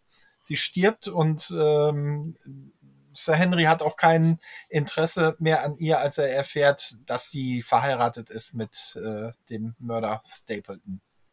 Das nur so ganz kurz zusammengefasst. Okay, dass sie jetzt wegen dem, wegen der, wegen der Tatsache, dass sie mit einem Mörder verheiratet ist oder dass sie, dass sie verheiratet war. Okay, na, das, macht ihn ja, das macht ihn ja, das hält ja seine Ehrenhaftigkeit aufrecht, wenn es jetzt nur weil sie mit einem Mörder war. Also, genau. Das ist ja. Aber ansonsten scheint es ja so zu sein, als würde sich das Lesen des Buches dann doch noch äh, dazu lohnen. Also ich kann mich erinnern, als ich, das ist noch gar nicht so lange her, als ich das Buch gelesen habe und kurz danach habe ich ähm, die drei CD-Fassungen von den Sherlock Holmes Chronicles gehört. Und die hat sich in meiner Erinnerung sehr dicht ähm, an diesem Buch orientiert, an der Buchvorlage. Also das als Les- oder auch als Hörtipp vielleicht nochmal hinterher. Gut, na das äh, ich mir dann vielleicht doch nochmal so zwischendurch. Wir haben ja jetzt noch andere Sachen vorzubereiten. Mhm. Es mhm. geht ja jetzt Schlag auf Schlag. Aber ja, definitiv. Franzi, wie ist denn dein Fazit? Ähm, ich habe es ja schon in meiner Folge ähm, Spuren im Moor gesagt. Ich bin, ich habe damals den Hund von Baskerville als Schulprojekt bekommen und ich habe davor noch nie was mit Holmes zu tun gehabt und bin dadurch auf äh, Sherlock Holmes aufmerksam geworden und habe dann angefangen, die maritimen Fassungen zu hören. Und mit denen bin ich quasi rangekommen und das war auch so die Versionen, also von Maritim, die meine Holmes, ich will nicht sagen Leidenschaft, aber die Zuneigung zu den, den Holmes-Geschichten ähm, angefacht hat. Ähm, hätte ich jetzt das Hörspiel gehört, zum allerersten Mal, hätte ich gedacht, was für ein Mist. Also es ist wirklich so. Also ich, ich, ich mag dieses Hörspiel. Ich mag es, es ist gut gemacht. Es ist, es ist halt gekürzt, das muss man, muss man bedenken. Es sind 40 Minuten. Man kann einen Roman nicht in 40 Minuten erzählen. Da muss man kürzen. Ähm, die Sprecher sind super, aber es fehlt mir hier an Atmosphäre, es fehlt mir hier an der Charakterentwicklung oder an der Charakterzeichnung. Wir haben den Stapleton ein, zwei Mal, dass er auftaucht. Wir können selber überhaupt nicht wirklich mitraten, finde ich persönlich. Es ist halt in, in den anderen Versionen, ich kenne, wie gesagt, nur die eine und die von Europa, ist es bestimmt ähm, aufgrund der Länge besser umgesetzt, dass du wirklich in die Geschichte reinkommst mit Atmosphäre und so weiter und auch mehr Zusammenhänge hast. Ähm, aber alles in allem eine gute, solide Folge. Also kann man jetzt nicht meckern. Ne? Und man muss bedenken, es ist 82 oder so. Ja. Mhm. Gut, 82 wurden ja auch schon Top-Hörspiele produziert. Ja, natürlich, aber ne, die Kürzung war ja da wahrscheinlich ja. wegen, wegen der Plattenlänge oder der Kassettenlänge oder wie auch immer. Da ging ja nicht so viel. Aber da hätte man auch zwei Schallplatten draus machen können. Ob sich das finanziell hätte umsetzen lassen, ist eine andere Sache, aber. Wäre unüblich bei Europa. Wahrscheinlich schon, ja. Mhm. Aber hätte dem Ganzen gut getan, glaube ich. Es gibt ja wenige, ne? Die Kinder des Captain Grant waren Zweiteiler und die ja. Winnetou-Hörspiele waren immer Zwei- oder Dreiteiler. Ähm, und zwar Aber ich mal auf so einem billig. Kapitän Grant wurde ja nachträglich auf einer CD veröffentlicht. Das heißt, du, da siehst du schon, wie kurz die, diese hm. Doppel-LP gewesen ist. Okay, das stimmt natürlich auch. Ähm, mhm. ja, ich denke, das ist einfach ich meine, wir haben die anderen Holmes-Hörspiele aus der Reihe, sind alles Kurzgeschichten. Die liest man in unter einer Stunde, in einer, in einer halben bis dreiviertel Stunde liest man die, die runter. Ja.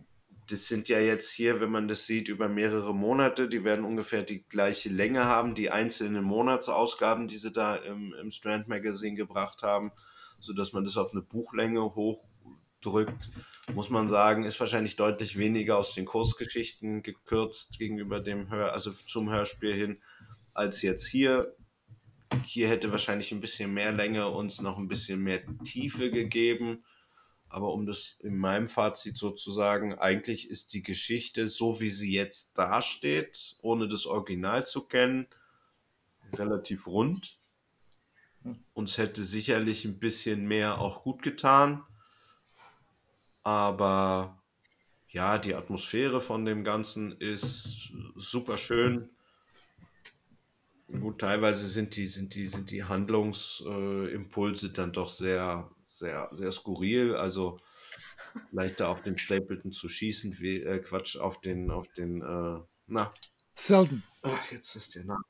Selten? Selten, ja, das ist die Namensgebung in den, in den Büchern ist ja sowieso immer ein bisschen äh, fragwürdig, dass die dann so, so ähnlich die Namen sind. Aber ja, schießen da sofort auf den. Das ist natürlich alles sehr, sehr einfach gestrickt, dem, dem Hörspiel hin. Nur man darf ja auch nicht vergessen, das sollte ja so eine Hörspielserie für eher erwachseneres Publikum sein und nicht ja. die Kinderschiene ansprechen. Mhm. Ähm, von daher, ja, weiß ich nicht, ob da nicht auch ein bisschen mehr Futter uns gut getan hätte. Ich meine, immerhin hat man ja auch versucht, in der Zeit diese, diese Konsalik-Romane zu vertonen und das hat man ja auch auf eine Kassette gepresst. Von daher. Hm, ich ahne ja. ein neues Projekt am Horizont. Hörspiel für Erwachsene. Ja. Nein, Sorry. Dalek-Romane werden wir bitte nicht anfassen. Das ist, das ist ja, ganz, genug, glaube ich. Was wir, wir haben ja noch gar nichts, wir wissen ja noch gar nicht, wie das Aber ich habe mir schon gerade die ersten drei Hörspiele bestellt, verdammt. Na, siehst du, denn weißt du ja, wie es weitergeht. Naja, dann äh, machen wir hier ein Public Hearing auf unserem Discord. ja, ähm, Julia, ich mag die Folge grundsätzlich gar nicht. Das ist tatsächlich so, da schlag ich total jetzt raus. Mir ist das in die 40 Minuten zu press gepackt. Das, ähm, den Film habe ich gesehen. Ich habe eine Zeit lang ja gehabt, dass wir da alles Mögliche durchgeguckt haben und das transportiert nicht das für mich, was es sein soll. Es ist natürlich alles schön rund, aber es ist mir zu abgespeckt muss ich so leider ganz klar sagen, dass ich da eine komplett andere Meinung habe. So. Ja. Ja. Das ist schade, dass du eine falsche Meinung hast. weil es nicht deine okay. Meinung ist, ja, ich weiß. Aber Nein, weil sie dem, dem allgemeinen Bildchen nicht entspricht. Von daher werden wir das natürlich auch rausschneiden. Was ja du alles klar. heute rausschneiden das willst. Das so eine 10-Minuten-Folge. Ja, eine Kurzfolge. Ja. Es reicht doch, wenn ich was über mich erzähle heute. Ach so, naja, dann. Das war der einzige Grund hier. Ja, gut, dann. Dann können wir alles wegschneiden. Ja, klar. Dann solltest du noch so eine Dia-Show von dir einfügen. Irgendwie. Als Kapitelmarker. Oh. Sehr gut, sehr gut. Ja. Genau. Ich werde bei Mutti fragen, ob ich ein paar Bilder von damals noch kriege. Ja, aber, aber bitte, bitte, bitte, bitte, bitte. Ein paar, paar Badewannenbilder ja, genau. von mir als Kapitelmarker. Und Das, Kinderbilder, ähm, unbedingt. Darüber können wir mal reden, wenn unsere Patreons das Ziel von 10.000 Euro erreicht haben. Dann können Och, wir über Kinderbilder in den Kapitelmarkern mal reden. Du, das kann ich schnell organisieren, das ist kein Problem. Aber bitte nur die peinlichen. Ne? Äh, wenn schon. Ich glaube, meine Mutter hat keine unpeinlichen Bilder. von Eben. mir. Das ist ja, sonst wäre sie ja keine Mutter. Das ist doch Mutter, ist Mutterfunktion. Vielleicht noch mit Zusatzmaterial, so Mini-Geschichten, wie schlimm man als Kind war. Das ist auch ganz gut. Ja, gut, zum Glück gab es damals noch keine Handys. Das ist, Ach, Erinnerung ist eh Stefan, besser. hast du uns eigentlich Ja. schon gesagt, wie grandios du diese Folge fandest? Ich habe gerade, ich bin gerade konfus. Also, es ist ein typisches Europa-Hörspiel. Es hat tolle Sprecher. Ähm, man fühlt sich sofort zurückversetzt in alte Zeiten, als man noch Huibu auswendig mitsprechen konnte. Ähm, zumindest was die Sprecher angeht. Ich, ich gebe zu, die Geschichte ist doch sehr stark gekürzt. Ähm, aber wenn man das Hörspiel zum ersten Mal ähm, gehört hat, ohne dass man die, das Buch gelesen hat oder eine andere Version kennt, ähm, dann passt es irgendwie. Also die Sachen, die ihr teilweise zerpflückt habt, die habe ich beim Hören so nicht äh, empfunden. Ähm, also auch, ähm, ich habe mir da gar keine Gedanken drum gemacht, ob jetzt äh, Sherlock Holmes eine Pistole in die Hand nimmt und siebenmal auf den Hund schießt oder ob der äh, Trommelrevolver mit eigentlich nur sechs Patronen sieben Schüsse hergibt. Ähm, das ähm, hat mich bei diesem Hörspiel eigentlich gar nicht gestört, muss ich sagen. Ähm, ist gute Unterhaltung. Ähm, ja, mehr braucht es nicht dazu. Dem kann ich mich wirklich nur so anschließen. Das mit dem, mit dem Mehrfachschießen fiel mir dann ja auch nur beim Mehrfachhören auf. Also das ist dann wirklich dem geschuldet, dass man es wirklich hier intensiv sich dann, äh, sich dann anhört und dann fällt einem natürlich auch diese Skurrilität an, ein mit dem, auch mit dem Selden, ne? dass er ja im Endeffekt da wie ein armes Würstchen im Moor sitzt und aus seinem Versteck getrieben wird, von einem Hund gerissen. Also ist schon, ist schon sehr armselig, so wenn man das, und das wird ja auch in dem Hörspiel so ein bisschen, naja, der ist halt tot, aber er hat ja die anderen Sachen an und jetzt wissen wir auch, warum der Hund da, naja, dann ist Ist ja halt wenigstens, so. es ist, es ist halt, ja, er ist halt im Endeffekt nur ein Spurengeber. Ähm, aber ich finde es gut, dass es so gelöst wurde und jetzt nicht noch hier, dass er da nicht noch mit zu tun hat und alles, wie es dann in späteren Kriminalgeschichten, wo es dann, ich meine, ich erinnere mich an eine Lady Bedford-Folge, wo, wo sie da in dem Haus eingeschlossen waren und dann ist dann, dann, dann ein Flüchtling irgendwie, der hat da auch mit denen was zu Ja. tun.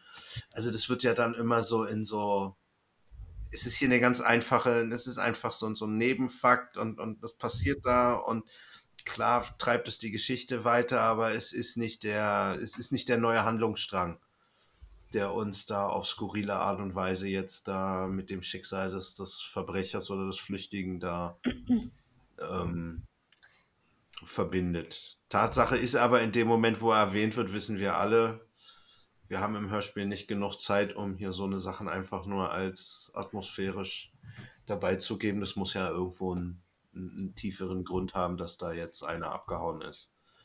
Das ist halt, äh, ja, von daher war irgendwie klar, dass der wieder vorkommt oder dass das noch da was äh, mit zu tun hat. Ansonsten, ja, eigentlich, ja, eine schöne Folge, aber mehr wäre doch ein bisschen schöner gewesen, um es so ein bisschen logischer zu haben. Aber es, eine, es, hat, es hat eine, Wohlfühl, eine Wohlfühlatmosphäre, muss man einfach sagen, wie alle anderen Hörspiele aus dieser Reihe auch. Und da kann man dann über kleine logische Abkürzungen, die der Skriptschreiber dann genommen hat, auch hinwegsehen.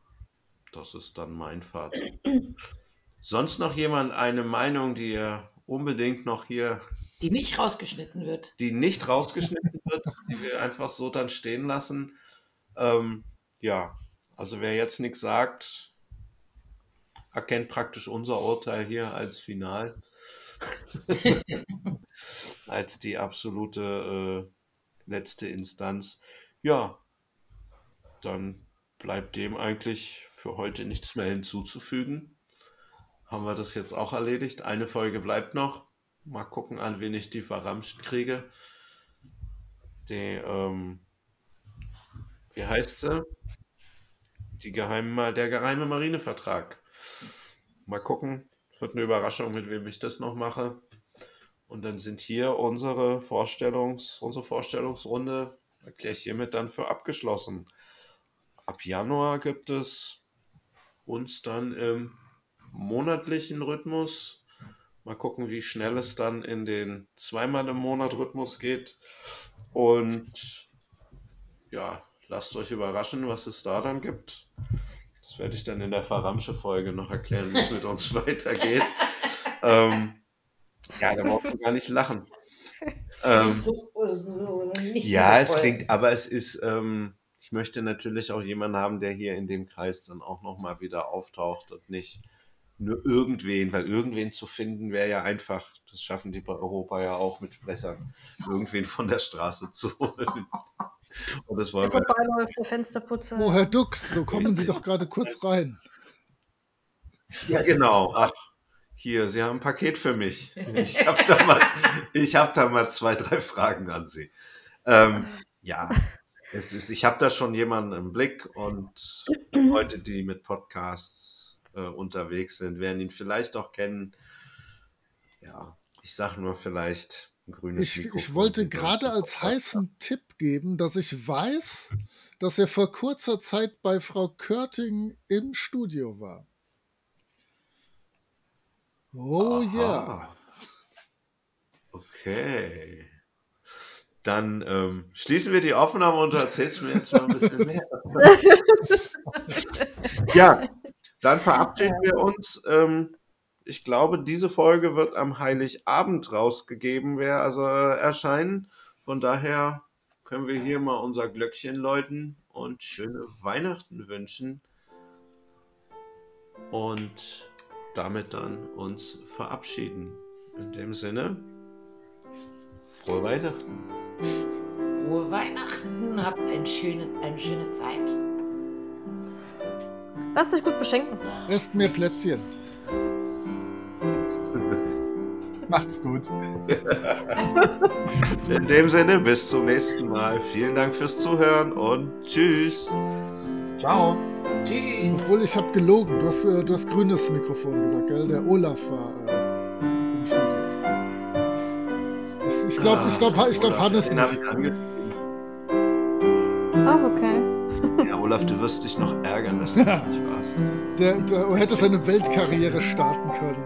Aber du wolltest ja zu Frau Körting. Das wird schon. hätte, hätte, Ankerkette. Tschüss.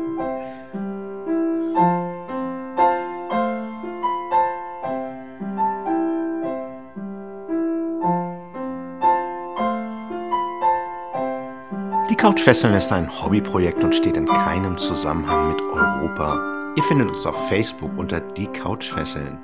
Ebenfalls unter Die Couchfesseln sind wir auf Discord vertreten. Wir bedanken uns bei Craft für das tolle Folgencover und bei Jackie für das Einsprechen des Klappentextes. Die Couchfesseln sind Franzi, Julia, Moritz, Stefan und Dirk. Wir wünschen euch einen wundervollen Heiligabend und freuen uns auf die nächste Folge mit euch.